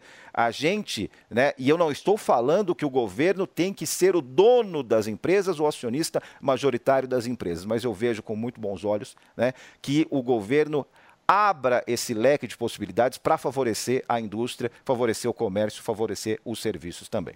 Conrado diz que não. Já estamos vendo Conrado. a postura. É inacreditável, tá ligado? Mas tá ok. Mas vamos voltar para comentar umas coisas antes aqui, Paulinha. Uh, Paulinha, esse discurso do Mourão foi muito grave o que ele fez, tá? Com todo respeito. Assim, a gente sabe que os militares têm uma verticalização, a gente sabe que o grande grupo dos militares não são uh, idênticos ao que a gente tem lá no topo dos militares, mas o Mourão veio dizer que o silêncio do Bolsonaro trouxe ideias fora da Constituição, inconstitucionais, deixou entender que o Bolsonaro era um golpista. Mourão meus amigos, o Bolsonaro ele está sendo uh, ferrado, sendo culpado por parte dos seus apoiadores por ter Estado sempre, agido sempre dentro das quatro linhas da nossa Constituição. Tudo que foi pedido nas ruas estava dentro da Constituição. E o Mourão, que chegou ao estrelato político sem existir, o cara não ganhou um voto, vem fazer esse discurso. Se ele tivesse feito o discurso que ele fez agora no dia 31, lá antes das eleições, ele não teria nem sido eleito senador aqui pelo Rio Grande do Sul. Aí a gente vê todos esses militares, porque ele tentou defender as forças militares. Faz parte, ele é um general, tentou fazer né, o fisiológico fisiologismo defender o timezinho dele ali, mas de uma maneira muito feia. Eu achei que o Mourão fez ali um tiro no pé, tá tentando se colocar como um grande nome. Olha só, pessoal, quando a maioria do povo brasileiro votou lá em 2018 no Bolsonaro, votou porque ele era um capitão porque ele tinha um vice que era militar, que ele teria o apoio das Forças Armadas. E não foi isso que aconteceu. O que a gente tem a partir dessas eleições agora é acabar com esse pensamento mágico que alguém vai resolver os problemas da nação, que vai ter uma instituição que vai vir com os tanques e salvar todo mundo. Não vai acontecer, meus amigos. A gente tem que trabalhar agora por nós mesmos, né? Saber como é que é a realidade. A gente tem uma realidade completamente diferente do que a gente vê. Por exemplo, Zoe, onde se tu acha que teu dia foi ruim, tu queria aumento, imagina eu tive que fazer a cobertura da posse do Lula e ver todos aqueles discursos, mas a imensa maioria deles uh, mentirosos, que não tinham, não dão conta da realidade. Para vocês terem ideia, meus amigos, nessa fala do Lula que a gente teve ontem ali, ele, ele veio dizer, não, que a nossa equipe de transição, mais de 5 mil pessoas, encontrou uma terra arrasada ele colocou sigilo de 100 anos nos resultados dessa equipe de transição, nos nomes que participaram, a gente não vai poder ver. Ele falou: ah, vou enviar para cada ministro do STF, para cada deputado, mas nós, povo, nunca mais veremos. E a Zoe fala uma coisa muito séria. A gente viu ontem grande parte da imprensa, do consórcio, com exceção da Jovem Pan, única exceção das grandes redes de televisão, batendo palma para tudo isso, achando tudo isso muito bonito, celebrando que agora o amor venceu. Graças a Deus nós temos a Jovem Pan, que tem um público, quem nos assiste aqui é mais vinculado a uma visão de mundo mais conservadora, mais de direita. Não que o Bolsonaro fosse esse símbolo da direita, não. Mas no governo. Fala?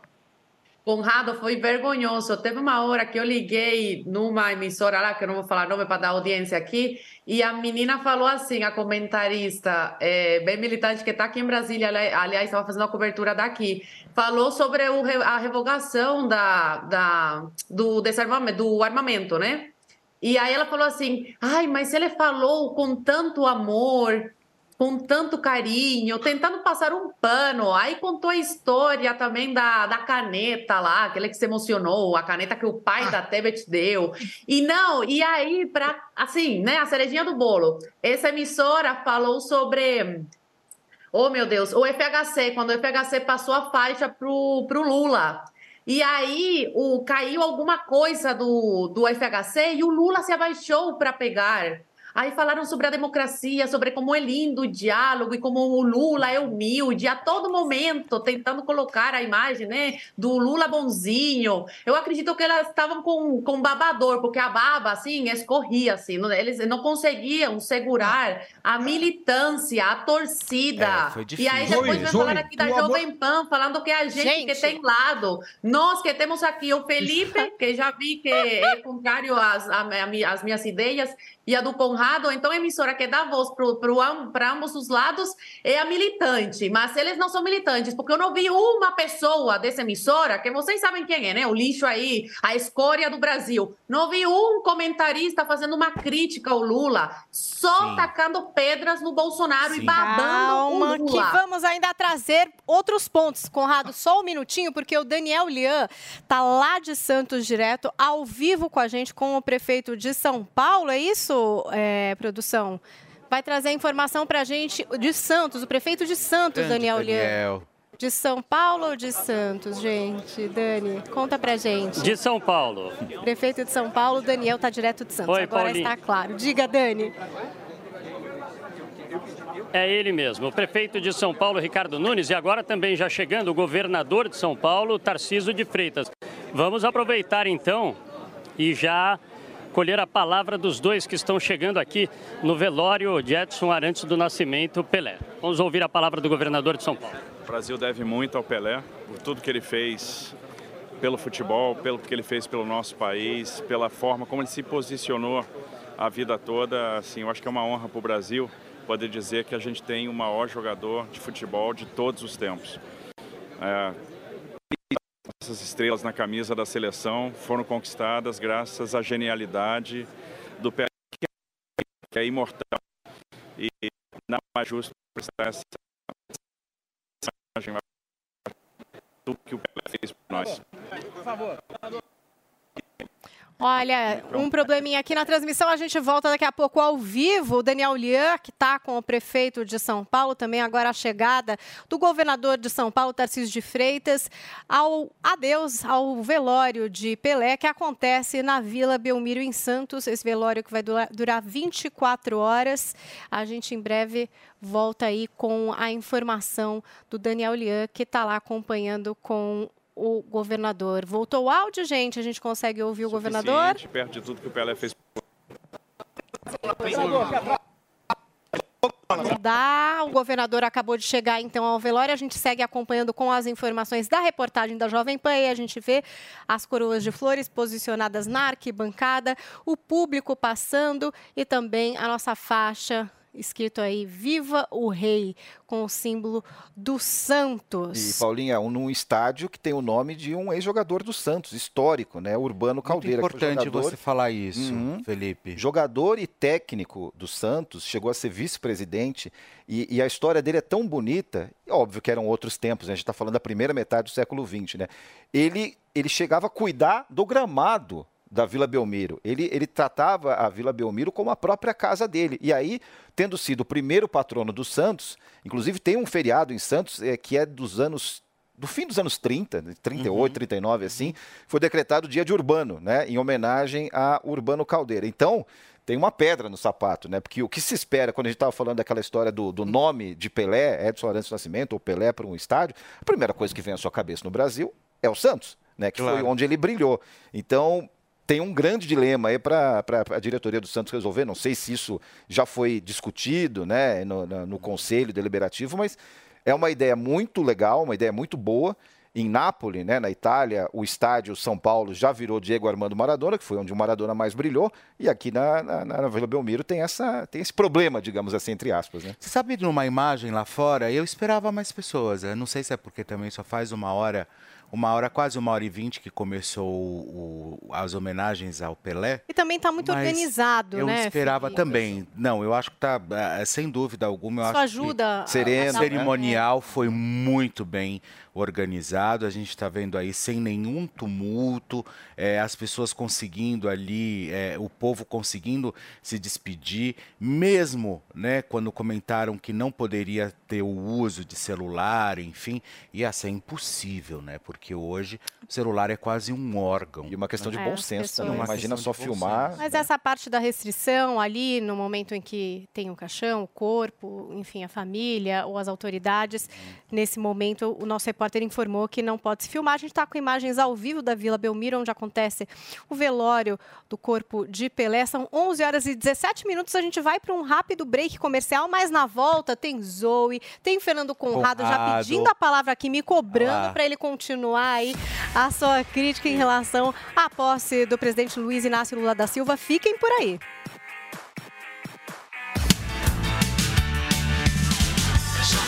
Show. Quer aprender a falar bem em público? Perder o pânico de estar na frente de muitas pessoas? Dizer de forma clara o que você pensa? Aprenda as técnicas do curso Oratória e Performance. Falar bem muda a história, inclusive a sua. Um curso de cinco módulos com diferentes técnicas: roteirização, comunicação, performance, protagonismo e muitas outras. Veja como impressionar ao falar em público. Saiba mais sobre o curso Oratória e Performance. Acesse agora mesmo em newcursos.com.br. niucursos.com.br. Chegou o Panflix, todo o conteúdo da Jovem Pan, onde você estiver e na hora que quiser. Baixe já no seu smartphone ou tablet, é grátis. Dicas de verão Jovem Pan. Com o verão, alguns problemas em sua casa podem aumentar a sua despesa e aumentar o orçamento que já está curto, não é? Quando for abrir a geladeira, pegue tudo de uma só vez. A mania de abrir e fechar faz o ar escapar e sobrecarregar o aparelho, e isso acaba prejudicando a vedação da borracha. Vamos combinar, com as contas de início de ano chegando, o que você não precisa é gastar comprando outra geladeira, não é? Além disso, não esqueça de ajustar a temperatura da geladeira de acordo com a quantidade de produtos dentro dela. E se acabou de cozinhar, espere a comida esfriar antes de guardar. Você já conhece o Lelis Trattoria? Esse é o meu restaurante favorito, porque tem pratos deliciosos, grandes e que serve a família toda. A decoração é bem italiana mesmo. O atendimento é ótimo, noites com música ao vivo é uma delícia. O Lelis fica nos Jardins, na Rua Bela Sintra, 1849. Reservas e delivery é no 3064 2727. É Vero, é Lelis. A Jovem Pan apresenta Conselho do Tio Rico. Senhoras e senhores, meu nome é Daniel Zuckerman e este é o Tio Rico. no Fala. Zuki. Toda vez que eu vou na tua casa, eu chego lá, pode ser três da tarde, uma hora da manhã, você e a Betina adoram assistir o mesmo filme. Se, se eu mentir, você me fala aqui na minha cara. Você lembra? É o filme do Morgan Freeman lá com o Jack Nicholson. Você sabe qual que é? Adoro o Jack Nicholson. Aquele adoro. Nunca é tarde demais. Nunca é tarde demais. E tem outro que eu gosto. São Mas- os Intocáveis. Também. Francês, é. Mas é o The Bucket List, né? Exato, adoro esse filme. A tradução seria bater as botas, seria, não é isso? É verdade. E o filme tem um ensinamento maravilhoso, né? Os personagens são dois principais lá, eles estão infelizmente, infelizmente eles estão com câncer no pulmão, se encontram, Ah, sim, eu adoro esse filme. né? Eles Maravilhoso. são, tem um paciente terminal e aí eles resolvem fazer uma lista, 10 coisas pra fazer antes de morrer. Você com essa sabedoria, com esse cabelo branco que te traz tanto respeito, eu gostaria agora pra nossa audiência três coisas pra fazer antes de morrer. Não precisa ser 10 que nem tempo a gente tem. Três. Vou te falar, eu gosto, eu tenho uma sinergia muito grande com pessoas que viajam muito, Zuki. Quanto mais você viaja, mais você tem reflexão e conhecimento da tua própria existência, do teu país. Descobre uma cultura de nova. riqueza, de pobreza, de cultura. Eu adoro. Eu, quem viaja tem uma cabeça completamente diferente. Adoro. E, e um parente, você fala assim, quando você for viajar, vai pra Paris, sai e se perde. Você- Adoro, Você é. fala, vai se perder. não, não pega roteiro. Se perde que você vai encontrar uma galeria, um museu que você nunca viu, vai sentar e ver uma música que você nem sabia que existia. E o- se perde na Exato. viagem. E hoje, com o celular na mão, com uma câmera, você guarda isso e explora cada vez mais. Boa. E aí vem o meu segundo ponto. Qual seria? Conhecimento. Porque Conhecimento. O, porque o cara que viaja e ele tira uma foto de uma obra de arte, ele fala, tá bom, esse artista aqui é, sei lá, Rothschild, mas quem que é esse cara? E aí mergulhar nesse conhecimento de fora traz uma, uma expansão da mente que eu adoro, eu sou viciado nisso. Eu, eu- teve uma época, Zuki, que eu fiquei viciado em, em saber como era feito Murano na Itália. E a gente viajava 50 vezes pra Murano pra ver como era feito. É maravilhoso. Isso pra mim é, é o, o creme de la creme. Perfeito. E o terceiro Terceiro e último agora, anotem. é um legado. Porque os dois primeiros são pra você. É conhecimento e viajar.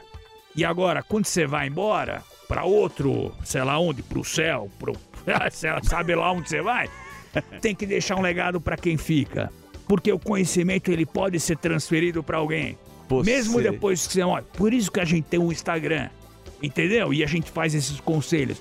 Porque ó, no final, o que importa é o legado que você deixa pros seus filhos. E se não tiver filho, pra quem tá ouvindo. Então isso é maravilhoso.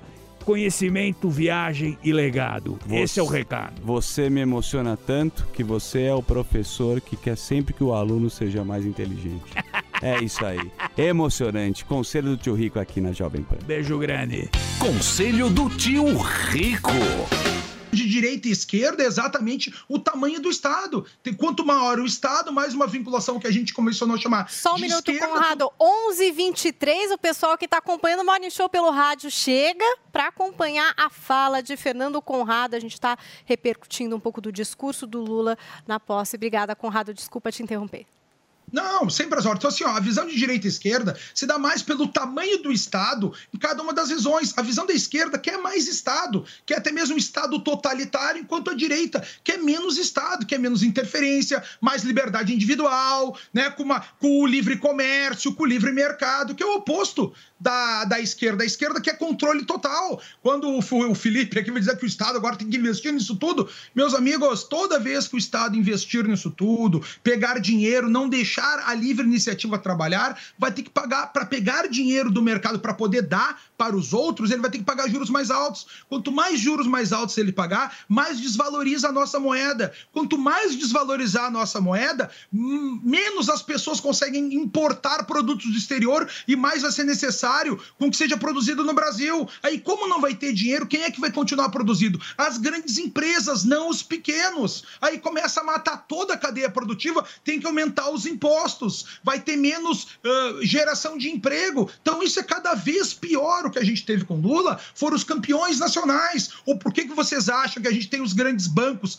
patrocinando ou dando apoio ao Lula? Porque eles vão parar de ter nomes menores participando do mercado e agora vão ter só os grandes nomes. É o oposto disso tudo. A gente tem que ter cada vez menos Estado foi o que o Bolsonaro falou lá no discurso de, de- da, da vitória dele, que o Estado vai dar um passo para trás para o cidadão dar um passo adiante. E desde aquele momento, essa grande imprensa, o consórcio, já falava, né? Bolsonaro falou que o Estado tem que dar um passo para trás. O que a gente vai ter agora vai ser mais inflação acontecendo, o nosso, só para finalizar aqui, o nosso poder aquisitivo caindo, as pessoas não vão poder expo- ah, comprar coisas do exterior, ninguém mais vai importar, nós vamos ter um inchaço dessas grandes empresas com um monopólio cada vez maior. Aí nós vamos cair num problema que é o que a Zoe falou, que é o mais importante. Quem é que vai investigar tudo isso? Né? Se a gente já não tem mais um jornalismo investigativo, se nós já não temos mais uma voz no, no Ministério Público e nem na Justiça, vai ficar tudo por isso mesmo.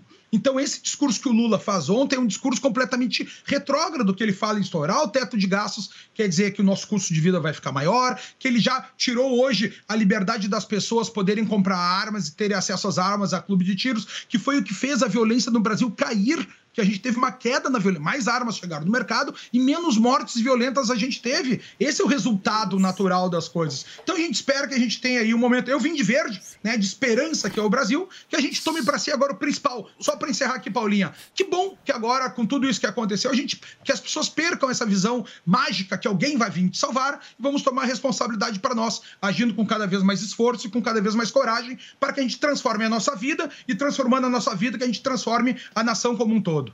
A gente segue repercutindo a questão da posse do presidente Luiz Inácio Lula da Silva, mas nesse sábado, gente, morreu Joseph Ratzinger, o Bento XVI, aos 95 anos. Hoje, fiéis poderão se despedir do Papa Emérito feito na Basílica Vaticana. Com a saúde debilitada em um mosteiro onde vivia, disse como suas últimas palavras em italiano: Senhor, eu te amo. A informação foi divulgada pelo Vatican News, portal de notícias da Santa Sé. O Vaticano anunciou que o funeral será realizado no dia 5 de janeiro em cerimônia presi- presidida pelo Papa Francisco na Praça São Pedro. Luca Bassani traz mais informações direto da Europa. É com você, Luca.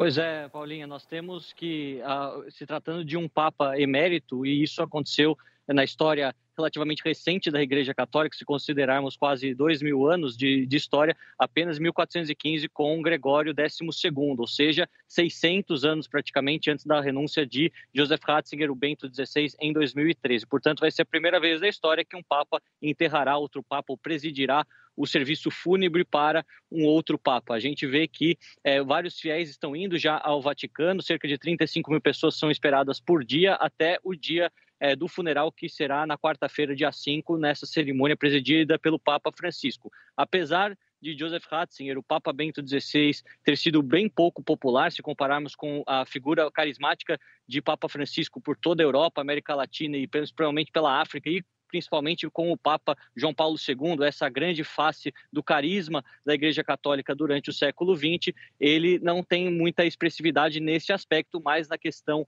é, erudita, acadêmica, foi um dos mais brilhantes escritores da fé católica e, portanto, terá um legado bastante expressivo na teologia cristã. Nós continuaremos acompanhando como se dará essa cerimônia tão peculiar, lembrando que terá muito menos luxo e será uma cerimônia simples a pedido do próprio Bento XVI, que queria que sua, sua morte fosse é, é, com- comemor- não comemorada, mas se o seu, seu funeral fosse então realizado de maneira mais simples possível, que era aquilo que ele acreditava que seria o certo. Obrigada, Luca, trazendo as informações direto da Europa. E a gente também volta lá é, para a Vila Belmiro. Daniel Lian vai estar com a gente, trazendo mais informações. Ele já conversou com o governador de São Paulo, Tarcísio de Freitas, também com o prefeito de São Paulo. Daniel, conta pra gente, muitas autoridades chegando? Ai. Oi, Paulinha. Muitas autoridades chegando por aqui a todo instante, delegações estrangeiras também. Vou até vamos mostrar para vocês as delegações estrangeiras que estão chegando em grande número aqui para prestar essa última homenagem ao rei do futebol Pelé. E nós estamos aqui numa parte que é exatamente onde, onde entram as autoridades, as delegações estrangeiras, também as autoridades. CBF, Edinaldo Rodrigues, acabou de entrar aqui ainda há pouco, o presidente da Federação Paulista de Futebol, Reinaldo Carneiro Bastos, o presidente do COB, enfim, todas as delegações e também autoridades estão chegando por aqui, assim como chegou ainda há pouco o governador de São Paulo, Tarcísio de Freitas, e o prefeito de Vila Belmiro, nos portões 2 e 3, é por onde está entrando exatamente o público geral. E aí sim, as filas são quilométricas, dando voltas aqui nos quarteirões. Mas aqui também a, a população, vamos pegar aqui a palavra dos fãs né, de Pelé, para perguntar aqui, qual o seu nome? Michele. Veio aqui prestar a última homenagem ao Pelé. Isso. Você veio de onde? São José do Rio Preto. São José do Rio Preto. apenas. Isso. Isso. E a emoção aqui de dar o adeus ao vivo aqui pro, pro Pelé na Vila Belmiro. É uma grande perca, né? Todo mundo vai sentir. Nossa, falar Vamos bastante. pegar aqui a palavra de outro torcedor, não, não quer falar? Vamos pegar aqui mais um, um fã do, do Pelé. Qual o nome do senhor? Ricardo Heitor. O senhor viu o Pelé jogar? Não, não, não vi. Não teve esse prazer? Eu não tive. Mas veio aqui prestar homenagem. Isso, eu sou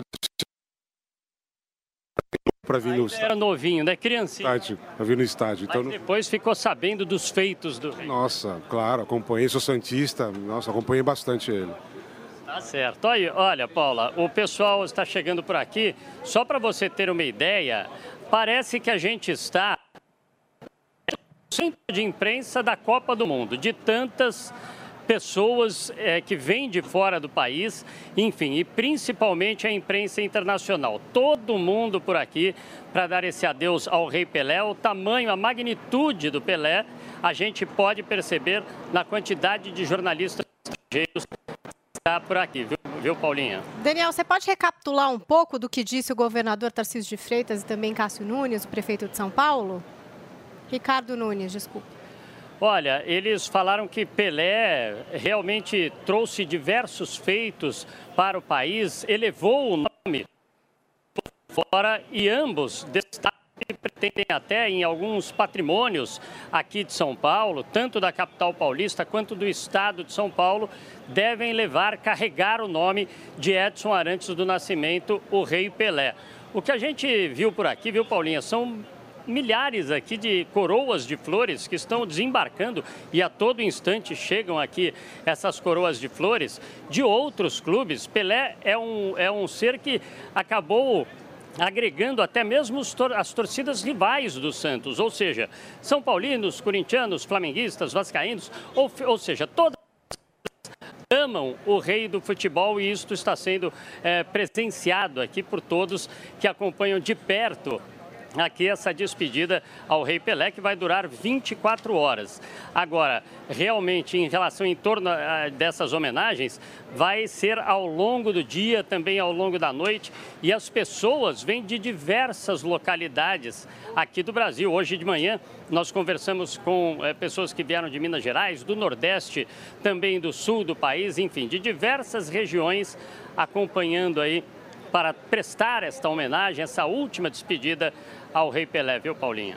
Tá a informação de Daniel Lian, que segue também ali na Vila Belmiro e toda a reportagem da Jovem Pan, trazendo um pouco do que acontece no velório do Rei Pelé. Então, essa fila aí quilométrica que o Daniel Lian trouxe pra gente, aliás, muito bem organizado, né, o cerimonial, os fãs podendo dar aí o seu último adeus, as autoridades sendo recebidas pelo Portão 1 e também já muita gente ali que a gente pode ver. A gente trouxe a palavra do presidente da FIFA, o que disse o governador de São Paulo, Tarcísio de Freitas, Ricardo Nunes, o prefeito de São Paulo também, Gilmar Mendes, ministro do STF, eh, e como disse o Daniel Lian, eh, muita imprensa internacional reverberando essa última despedida ao Pelé, velório que vai durar 24 horas ininterruptas e que depois vai seguir em cortejo até o cemitério, cemitério vertical, né, lá ali na cidade de Santos, Sim. passando pela casa da mãe do Pelé, essa Dona informação Celeste, de 100 que o anos, Felipe né? trouxe com exclusividade, né, Foi, Felipe? foi. Então, na verdade, é, é, as homenagens do Pelé se encerram amanhã às 10 horas da manhã. E qual vai ser o cortejo? O cortejo sai daí, passa mais ou menos a uns 3, 4 quilômetros do própria, da própria Vila Belmiro, que é a casa da Dona Celeste, mãe do Pelé, que infelizmente está com Alzheimer, mas completou 100 anos de idade, mora com a irmã do Pelé, com a Maria Lúcia. Aí o, o, o cortejo para na porta da Dona Celeste, ela se despede do filho e aí segue caminho ao Memorial Ecumênico, ecumênico que é o, o, o maior né, e o único eh, cemitério, vamos dizer assim, vertical no mundo, que inclusive a ala que está sendo feita para o Pelé, que foi feita para o Pelé, tem 300 metros quadrados dentro do próprio memorial. Vai ser uma ala completamente à parte, fechada, isolada, que vai ser aberto depois para visitação no primeiro andar do memorial. Por que no primeiro andar? A família do Pelé já tem toda é, é, é, o nono andar do memorial já é reservado para a família do Pelé, inclusive o seu Dondinho, que é o pai do Pelé, também está sepultado ali, os tios, enfim. Mas acontece que por pelo Pelé ser o Pelé, o dono, né, os proprietários ali do memorial entenderam que ele no primeiro andar eh, vão muitos turistas, vão querer tirar foto, então vai ser feito realmente um memorial ali, eh, aonde ele vai ser sepultado, então vai- vão ser colocados as- eh, quadros, objetos do Pelé, enfim, então vai ser um espaço também aberto ao público para visitação de turistas, também para poderem fazer foto, enfim, toda aquela questão que vocês sabem como funciona. 11 horas e 35 minutos, a gente segue Valeu, Loja 100! 70 anos realizando sonhos. Ainda bem que tem! Há 70 anos tem alguém que faz o meu povo feliz, que abre suas portas e a certeza de ter o que a gente sempre quis elétricos e móveis, que beleza. Eu quero, eu posso, eu vou. A pai que não vovô foi o seu gino que vendeu, dividindo no carnê que ele mesmo ofereceu. E multiplicando a esperança.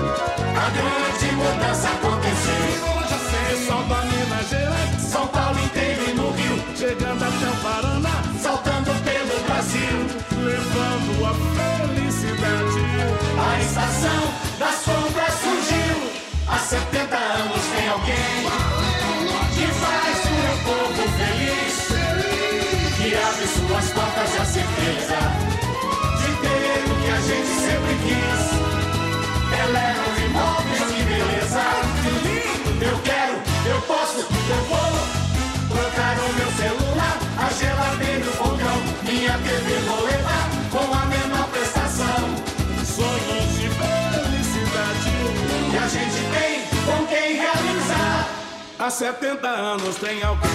Ainda bem que tem loja 100. Após uma longa reforma, o Museu do Ipiranga abre as portas para sua visita e o que você não pode perder é de completá-la indo a uma das unidades do maior grupo gastronômico da região, o Grupo Sala VIP. Curta o ambiente retrô da Nico Hamburgueria. Deguste uma massa fresquinha no Nico Pasta e Basta. Aprecie a clássica pizza da Sala VIP. Ou, se preferir seguir no clima da independência, o Bar do Nico, um casarão arejado, onde tudo faz referência à história do Brasil. Mais informações no site gruposalavip.com.br. Sua visita completa.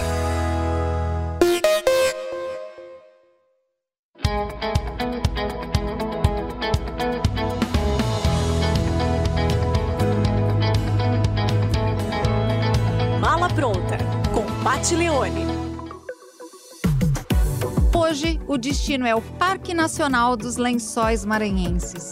Vamos começar por Atins, um vilarejo de pescadores localizado no município de Barreirinhas, estado do Maranhão.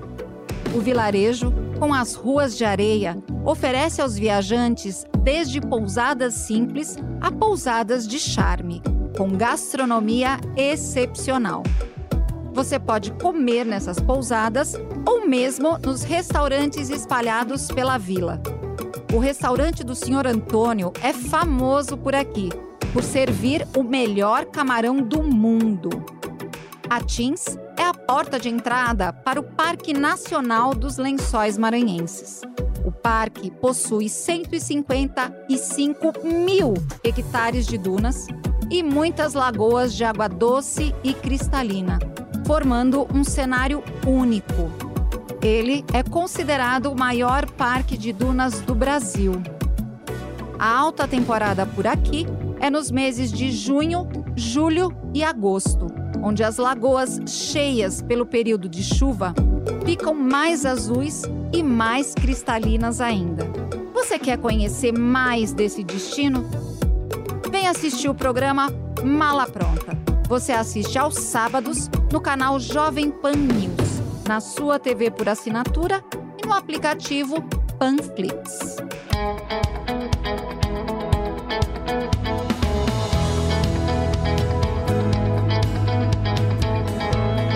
Mala pronta com Pat Leone.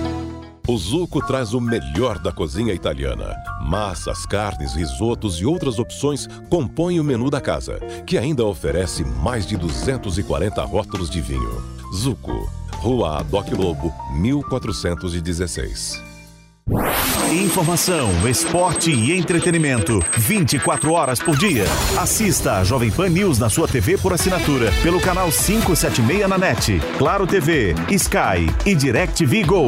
Pelo canal 581 na Vivo TV ou pela Oi Play. E acompanhe também nas parabólicas. Fique bem informado na Jovem Pan News.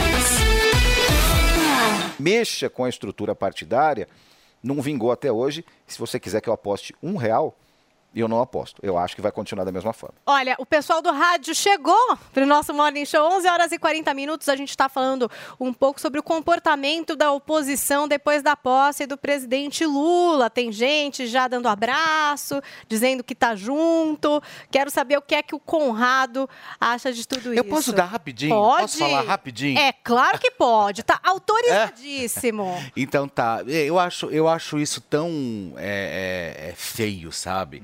É, eu acho que isso vem tanto de contra qualquer tipo de referência ou princípio que eu tenha, né? Não estou nem falando quanto, como jornalista, eu estou falando como pessoa. Porque tudo bem você apoiar as pessoas, tudo bem você ter um, a sua definição partidária e querer ali correr atrás ou tentar buscar as, as suas ideologias. Mas eu acho que você debandar e virar né, de uma hora para outra, assim, eu acho isso tão tão baixo, sabe? Eu me lembro de É, você eu ficar acho- muito decepcionado com a Simone Tebet. Eu acho isso tão Felipe. sibilino, sabe? É, mas é mesmo, sabe? Ela pode ter agora pe- pegado o Ministério do Planejamento, o que para mim não muda em absolutamente nada. Eu continuo com a mesma, eh, com tudo que eu disse, sabe? É, é, eu acho que quando você vira e tenta fazer esses acordos, porque qual que é o acordo que você quer ali, além do poder? Nenhum.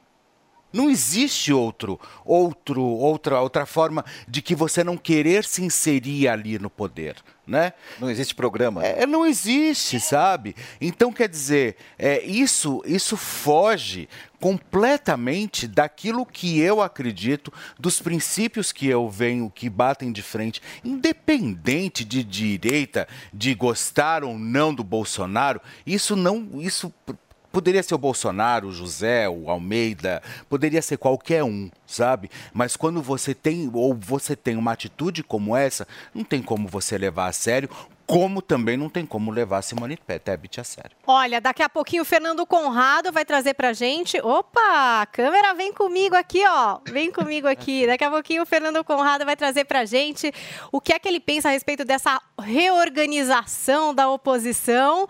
Mas vamos trazer para vocês um recado. Bora começar 2023 com muita emoção. O calendário de janeiro tá pegando fogo e está recheado de eventos e jogos imperdíveis para apostar no vaidebob.com. Logo na primeira semana temos os estaduais e depois, hein, se você curte palpitar sobre as grandes premiações, esse mês já tem o tão esperado Globo de Ouro. Mas se o seu lance mesmo é fazer aquela fezinha nos esportes, se liga que tem futebol europeu, Superliga de vôlei, playoffs da NFL, o primeiro Grand Slam da temporada do tênis e o UFC.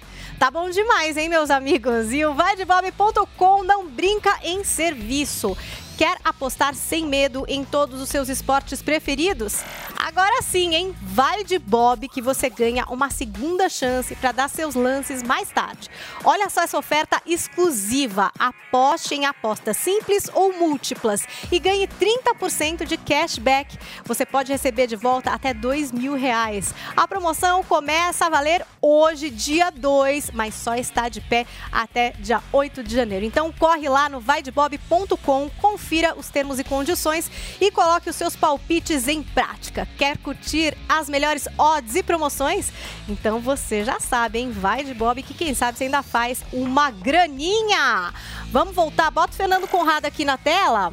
Substitui o Vai de Bob pelo Fernando Conrado porque agora ele vai soltar o verbo e contar pra gente se isso é oposição que se apresente ou se não é mais oposição. Fernando Conrado já deu aquele jump, né?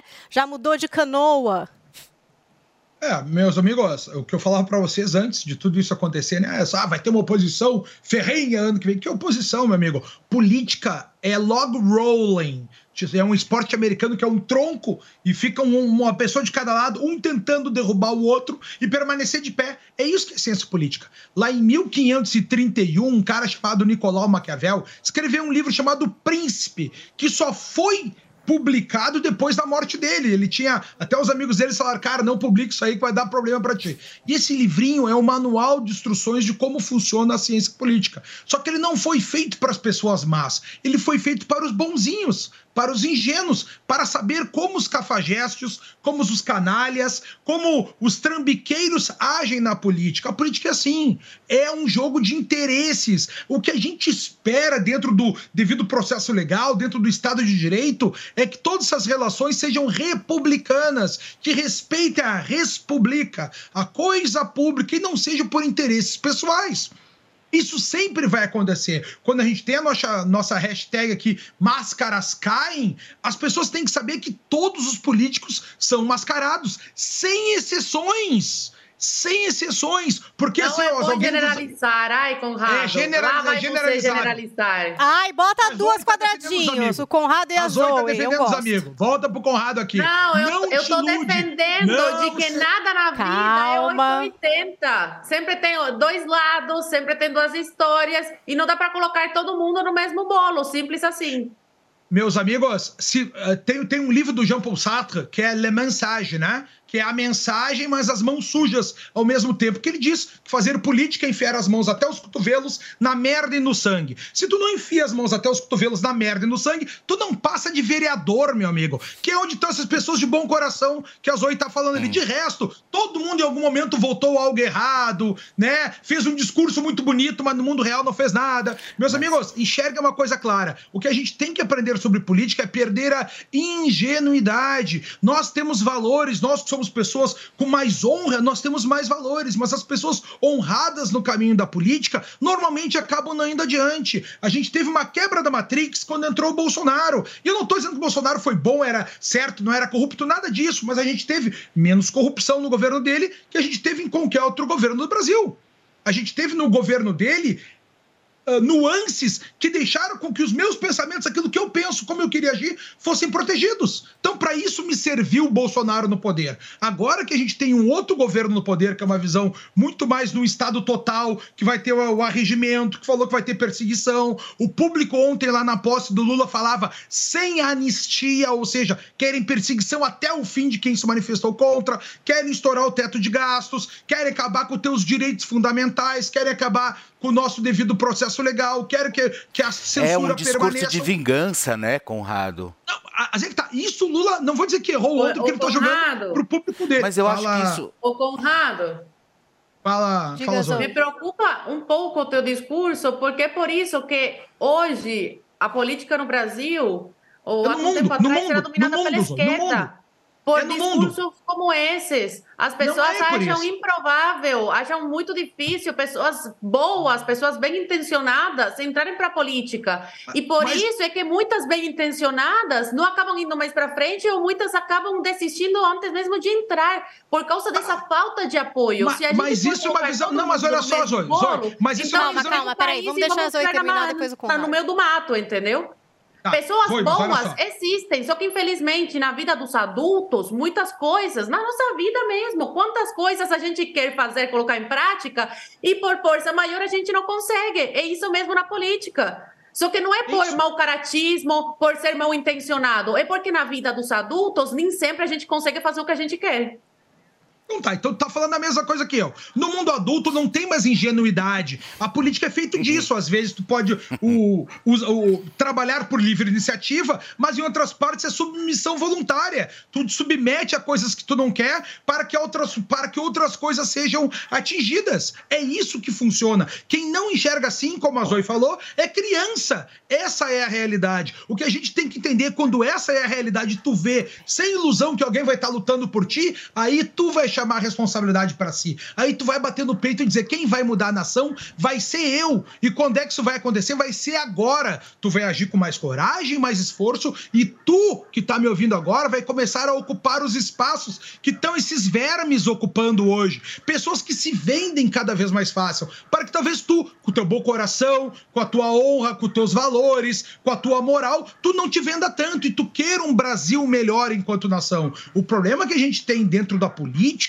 é que muitas vezes a imensa maioria das pessoas que ocupam cargos de, de proeminência, eles chegam lá fazendo alianças que muitas vezes são escusas, que estão se submetendo a coisas que não querem. E a política é isso, é sem. Eu falo isso com vocês com bastante frieza. Eu estudo ciência política profissionalmente. Comecei a estudar na Universidade Federal do Rio Grande do Sul quando eu tinha 17 anos, em 1997. Eu sou cientista político, eu tô te falando uma realidade, o resto é ilusão de achar que vai ter um mito que vai te salvar. Gente colocou esperança. Tu viu que não deu, as coisas não funcionaram. Porque todo o sistema não quer, todo o sistema se reestruturou, todo o sistema precisou. Para aí, a gente tirou aquele bandido, mas aquele bandido que foi preso, que que foi um presidiário, que foi. Eu tô falando isso aqui de maneira muito clara, porque o Lula começou o seu segundo discurso no púlpito ontem agradecer a todo mundo que fez vigília enquanto ele estava preso. Né? E esse mesmo preso passou nossas forças militares em revista e sequer deu bola. Ficaram ali os generais todos batendo continência e o Lula passou retinho. Mais uma gafe da sua atuação ontem, mostrar como ele tá pouco se lixando para tudo isso. Mas vocês estão enxergando a realidade. Quando tu enxergar a realidade, tu vai chamar a responsabilidade para si. E aí tu vai começar a crescer como cidadão, vai cuidar melhor da tua família, vai saber do que, que tu é bom, o que, que tu é mal, o que, que tu pode fazer, o que, que tu não pode fazer, o que, que tu tem que te sujeitar ou não tem que se sujeitar. E assim tu começa a mudar o teu mundo e ele vai te perguntar: pô, agora que eu tô aqui, minha família estruturada, tô bem, tô ganhando dinheiro, tá tudo certo, o que, que eu posso fazer pro meu derredor? Porque a principal forma do ser humano encontrar sentido na sua vida é servindo.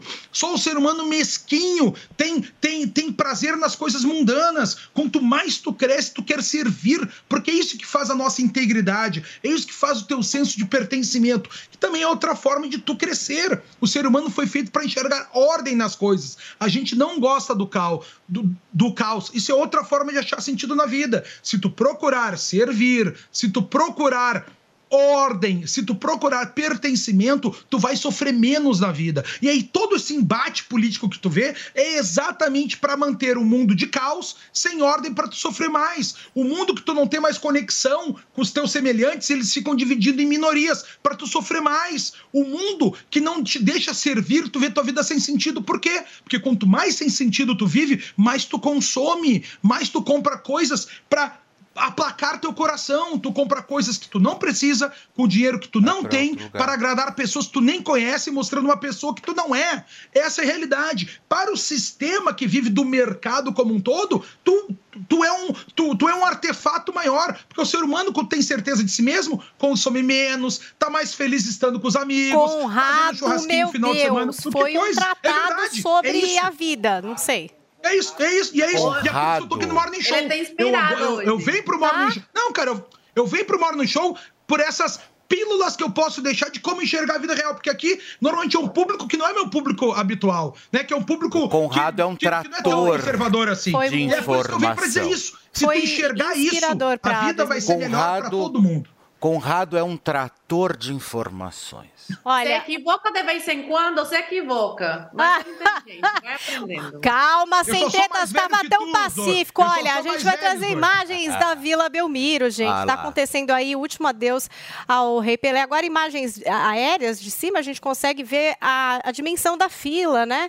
E as pessoas, claro, que adentrando aí a Vila Belmiro pelos portões 2 e 3 ao grande público, estão dedicados a esses portões 24 horas de velório ininterruptas. O portão 1 está aí recebendo autoridades que também eh, marcam presença para dar o seu último adeus ao Rei Pelé. A gente já trouxe aqui a palavra do governador de São Paulo, do prefeito aqui da cidade de São Paulo.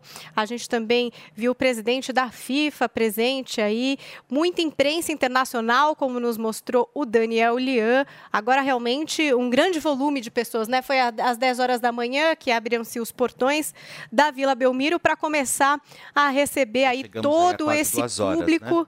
Que vai adentrando de uma forma muito organizada. Até eu não me lembro quem aqui falou, nossa, parece que não tem tanta gente. Eu tô- mas eu achei, é mas uma- você sabe de uma coisa que me chamou a atenção? Olha, só um minutinho, 11h54, a gente se despede do pessoal que está na rádio, mas continua com você que nos acompanha por imagens na Jovem Pan News e no YouTube, é, vendo o que acontece ali na Vila Belmiro durante o velório do Rei Pelé. É, a gente também tem que levar em consideração que muita gente está de férias. Né? Então, quer dizer, muitas pessoas estão fora de Santos, outras também é, estão, estão em férias, estão fora do Aproveitando país. esse momento, né? Mas Então, muita gente também que foi curtir Santos, que é um destino turístico no litoral, também tem essa oportunidade Eu de dar Santos. esse último adeus ao rei Pelé. É que eu Agora- Uhum. acho que muita gente tem na imagem, pelo menos na minha, na morte do Maradona, aquela Aquela bagunça. aquela multidão, né, é, até desorganizada, mas mais passional do que essa coisa mais protocolar e bem organizada. Aliás, eu acho maravilhoso que seja bem organizado mesmo, para que todo mundo tenha, né, conforto e oportunidade para dar o seu último adeus. É, a gente tá mas é falando uma de imagem mais organizada do que aquela coisa louca, né, assim. Aquela comoção, né? Exato. Exato. É, é, tem uma discussão importante que não vai caber aqui agora, mas qual é o país do futebol? Quais são os países do futebol? Agora, é importante dizer que em Buenos Aires é uma capital é, de país, né? E, e Santos é uma cidade cidade, consideremos, né? É uma cidade pequena, a geografia não permite que Santos seja grande. Repare como as ruas são estreitas, né? Então, até uma prestação de serviço que, que faz parte aí da- da- das funções históricas da Jovem Pan, a gente está falando de uma, de, uma, de uma ligação entre o litoral, Baixada Santista e, e- e o ABC e a Grande São Paulo, que é comercial, que é industrial, que é são caminhões e ônibus subindo o dia inteiro pelo sistema Anchieta Imigrantes, são banhistas subindo e descendo, são veranistas, como você colocou, né? Então, é- é- é- é, pense bem se você vai descer para Santos hoje, porque realmente vai ter uma demanda enorme nos pedágios, é época de E até férias, né? interdição de ruas na cidade, como Exato, trouxe o nosso repórter também, porque, claro, há uma comoção, há uma mobilização, principalmente em volta aí da Vila Belmiro. Depois a gente vai ter essa situação do cortejo amanhã, que também deve bloquear ruas, né, para que isso seja feita de uma forma, enfim, eficaz. Então, realmente um ponto de atenção. Se você é morador ou está pretendendo visitar a cidade de Santos, se informe a respeito desses bloqueios, né? Para que você não acabe ali é, pego né? desprevenido. Exato. Exatamente. Olha, eu, eu, eu acho assim que a partir do momento que você vai realmente é, com a intenção de prestar a sua última homenagem, enfim, eu acho que respeitar, prestar muito atenção nos, nos, nos noticiários, existe o portão de entrada, então você, por onde você vai entrar, por onde você vai sair, justamente para quê?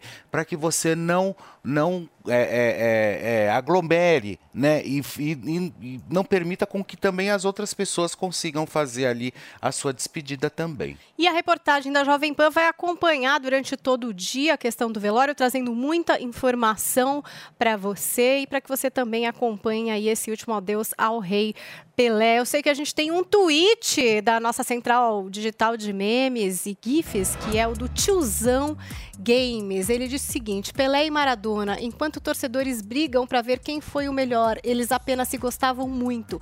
Dois ídolos do esporte e cheios de defeitos como todos nós. Afinal, apenas humanos e fotos muito legais aí de encontros do Pelé com o Maradona, do nosso maradonista. Felipe Bueno. E acho que isso encerra a Eles se questão, né? encontravam muito, né? Muito e bem. eram sempre muito fraternos. É, o Maradona mais, mais novo que, que o Pelé.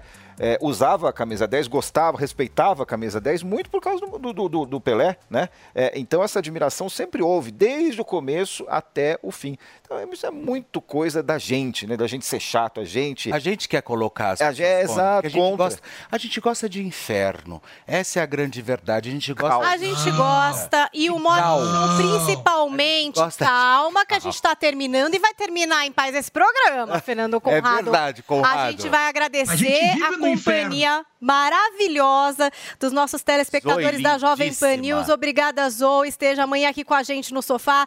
Fernando Conrado também participando do Morning Show. Felipe Bueno, Felipe. Um Obrigada, gente. E até, amanhã, ao vivo aqui. pessoal. Tchau, pessoal. A opinião dos nossos comentaristas não reflete necessariamente a opinião do Grupo Jovem Pan de Comunicação. Realização Jovem Pan News. Você ouviu Jovem Pan Morning Show. Oferecimento Loja e 100. 70 anos realizando sonhos. Ainda bem que tem. Loja e 100. With the Lucky Land slots, you can get lucky just about anywhere. This is your captain speaking. Uh, we've got clear runway and the weather's fine, but we're just going to circle up here a while and uh, get lucky. No, no, nothing like that. It's just these cash prizes add up quick. So I suggest you sit back, keep your tray table upright, and start getting lucky. Play for free at LuckyLandSlots.com. Are you feeling lucky? No purchase necessary. Void where prohibited by law. 18 plus terms and conditions apply. See website for details.